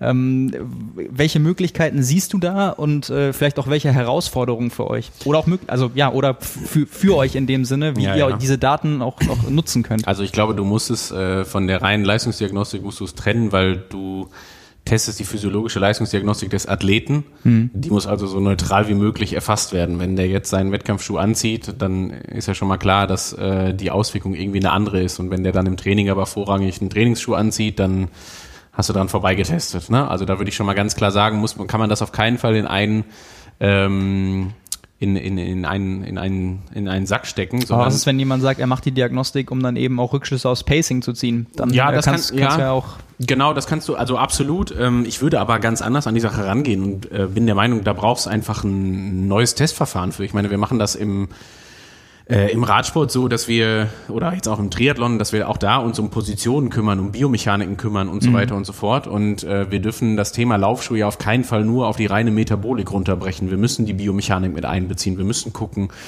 äh, wie das den Laufstil verändert, wozu das dann am Ende führt, was das für orthopädische Auswirkungen hat und so weiter und so fort. Das heißt, das ist für mich ein ganz anderes, äh, das würde ich gar nicht in die Kategorie Leistungsdiagnostik packen. Das ist für mich ein komplett neuer Bereich, wo man sich darauf einstellen muss, wie ich finde und wie auch unser Anspruch daran ist. Ähm, aber wir reden jetzt hier wahrscheinlich seit ungefähr anderthalb Stunden auch über die Herausforderungen, die das mit sich bringt. Also es ist ja nicht einfach damit getan zu sagen, naja, ich messe jetzt mal eine Bodenkontaktzeit und dann gucken wir mal, so mhm. ungefähr, sondern das ganze Ding ist ja so viel komplexer, dass man da erstmal schauen muss, dass so generelle Faktoren einfach wirklich mit eingefasst werden. Also zum Beispiel die Optionen drinnen und draußen, um es mal vereinfacht zu sagen. Also es ist ja jetzt äh, eine Lauftechnikanalyse drinnen zu machen, ist ja schön und gut, aber wie ist denn die Übertragbarkeit nach draußen? Und das ist halt ein Thema, was wir bei der, bei der Diskussion jetzt gerade auf jeden Fall mit einbeziehen müssen. Und da fängt man viel, viel grundsätzlicher an, als jetzt nur zu überlegen, wie lange mache ich eine Stufendauer, baue ich vorher eine Ermüdung ein oder wie auch immer. So und von daher denke ich, ähm, muss man das auf jeden Fall bedenken. Wir müssen uns darauf einstellen. Also ich glaube, das, das muss der Anspruch sein. Ähm, weil Stillstand ist ja tot, die, die, das ganze Thema entwickelt sich einfach immens viel weiter. Das ist, äh, sehen wir ja in anderen Bereichen auch, das ist ja für uns nicht neu, irgendwie jetzt äh, genauso wie wir uns darauf einstellen, Aerodynamiktests ab jetzt ausschließlich mit Scheibenbremsen zu machen. Da wissen wir auch dann ungefähr, was das jetzt bedeutet, weil das wird auch ein, oder ist ein Standard. Und ähm, ja, ich, es gibt da sicherlich die ein oder andere Idee. Wie gesagt, für uns ist im Moment die Herausforderung ganz klar darin, ähm, erstmal die Grundsatzfragen zu beantworten, bevor wir zu sehr ins Detail gehen. Also zum Beispiel so Überlegungen zu bringen, wie schafft man, oder vielleicht ja auch mal grundsätzlicher zu werden, braucht es dafür eine Labordiagnostik? Oder mhm. ich habe jetzt das Wort Diagnostik wieder gesagt, braucht es dafür ein, eine Laboranalyse, um es mal allgemeiner zu sagen? Ja. Wenn ja, was finde ich daraus? Und äh, darauf aufbauend aber wie bringe ich das nach draußen? Also was kann ich tun, um auch draußen Ergebnisse zu sammeln, die ich im Trainingsalltag über bestimmte Metriken vielleicht, als auch das Feedback des Athleten und so weiter auch mit in den Verlauf reinbringen kann. Und da sehe ich ganz klar nicht nur die Analyse selber, sondern das ist auch ein Thema, was eigentlich im Coaching-Prozess irgendwo Anklang finden darf. Ne? Also wo man sich überlegen kann, welche Auswirkungen hat ein Schuh auf Schrittfrequenz, Schrittlänge, Bodenkontaktzeiten, was ja alles mittlerweile auch draußen messbar ist und was man, wo man sich gewisse Devices quasi auch zunutze machen kann. Lange Rede, kurzer Sinn, aber auch immer schauen, äh, da bin ich immer ein großer Fan von, also so sehr ich das Testen liebe, auch immer zu gucken, dass man den Athleten nicht dafür damit überfordert. Also man muss auch schauen, dass man den Fokus an der Stelle nicht verliert. Ne, das finde ich immer so, auch wenn das dann äh, ja, vielleicht ein bisschen anachronistisch jetzt gerade klingt. Ich werde mich auf keinen Fall der Sache verwehren. Das ist auf jeden Fall so, dass wir das mit, vollumfänglich mit einbeziehen werden. Ja. Aber die größte Herausforderung vielleicht, und jetzt wird es ein bisschen pathetisch, aber liegt vielleicht auch beim Coach selber, weil der muss das für den Athleten filtern. Der muss mit dem Athleten auch darüber sprechen können, wann welcher Schuh irgendwie im Training eingesetzt mhm. wird und oder vor allen Dingen auch nicht eingesetzt wird. Und ich darf das aus eigener Erfahrung sagen, das ist ein Thema, was immens groß ist. Da kann man sich hart drin verrennen. So und da, das kann man auch nicht alleine beantworten. Also da braucht es auch immer noch Leute, egal ob die dann Physiotherapeuten, Osteopathen, was auch immer was sind, die ja. man da mitnimmt in, bei der Fragestellung. Und äh, ja, ich würde sagen, da liegt die Herausforderung drin und wir haben da ein paar Ideen und gucken mal, was da in den nächsten Wochen und Monaten so kommt. Das heißt, verallgemeinert könnte man noch sagen, es ist grundsätzlich nicht nur wichtig, mit den möglichen Schuhen anzukommen und zu sagen, ich messe bei definierten Geschwindigkeiten Sauerstoffaufnahme, sondern auch immer zu sagen, wie man das auch immer misst, ob in verschiedenen 5D-Lauflaboren oder mit äh, Schuhpots oder mit anderen Erfassungsmöglichkeiten, dass man sagt, äh, man hat einmal den, den Sauerstoffwert und man hat dann Parameter wie Leg Spring Stiffness oder genau. Bodenkontaktzeit, genau. äh, Schrittlänge und so weiter, dass man auch beides nebeneinander legen kann, dass man eben auch feststellen kann, äh, vielleicht wenn man seinen normalen Trainingsschuh anhatte zum Vergleich, äh, wo etwas was wir eben angesprochen haben, von der Leistung her vielleicht ratsam erscheint, wo man aber von der Biomechanik vielleicht von vornherein sagen kann, ähm, das sollte man nicht machen. Ja. So, dass halt beide Parameter berücksichtigt werden. Noch schöner wäre es ja eigentlich, äh, und das funktioniert ja nicht, die, also ich beantworte das direkt mit, äh, sowas wie einen Neutralschuh zu haben. Ein, ein, also ja. jetzt, der Wissenschaftler würde sagen, lass mal eine Baseline-Messung machen quasi und lass uns mal gucken in einem Neutralschuh, den du dann aber natürlich nicht eingelaufen hast, der zu deiner zu deinem Laufstil nicht passt und so weiter. Deswegen sage ich das, ne, habe ich direkt wieder ausgeklammert. Ja. Aber die wissenschaftliche Wunschvorstellung wäre das, also dass man ja wie bei jeder wissenschaftlichen Studie immer irgendwie eine Referenzgruppe hätte, bei der man sagen könnte, so ist schon mal ne, das, äh, die, die, die, die Referenz, die, die, die Baseline an der Stelle. Und dann können wir schauen, was passiert. Aber ja, wie gesagt, ne, die, ich habe die Herausforderung gleichzeitig schon zunichte gemacht, weil das kann ja leider in der, in der, in der mhm. Praxis halt einfach nicht funktionieren. Und ja. Ja, da sind wir auf jeden Fall gespannt, wo das bei euch auch in, in den nächsten Jahren näherungsweise hinführt, toi, toi, toi. wenn, wenn Leute dieses Bedürfnis haben. Ja, an der Stelle glaube ich, es ist auch wirklich lang geworden, haben wir das ähm, umfassend zumindest mal beleuchtet. Man kann alles tatsächlich wie immer äh, auch noch detaillierter machen, aber ich glaube oder hoffe zumindest, dass alle Leute da draußen einen guten Überblick über Geschichte, Funktionsweise äh, und alle Parameter, die man noch diskutieren kann, bekommen haben. Äh, ich, ich danke euch ganz herzlich. Ich äh, fand es sehr, sehr bereichernd, äh, die Mischung aus Wissenschaftler, Trainer, Coach und ja, kann ich ja schon fast sagen, Laufurgestein. Äh, jemand, der aus der Geschichte und auch äh, die, die vielen Insights, äh, Urs, die du gegeben hast, ähm, an die sonst einfach auch kein Mensch rankommt. Äh, ja, das war von vornherein irgendwie so mein, mein Wunsch und äh, ja, habe ich, hab ich genau das bekommen, was glaube ich die Leute da draußen so interessiert. Hat und viel Spaß gemacht. Ja, und, und ja. Äh, ja, was man sonst eben nicht, nicht mitbekommt. Ja. ja, an der Stelle danke euch beiden, danke da draußen fürs Zuhören. Sehr gerne. Und äh, dann sind wir alle sehr gespannt, wo das in Zukunft noch, noch weiterhin führt. Alles Gute. Macht's gut, bis danke dann, ciao. Keep safe.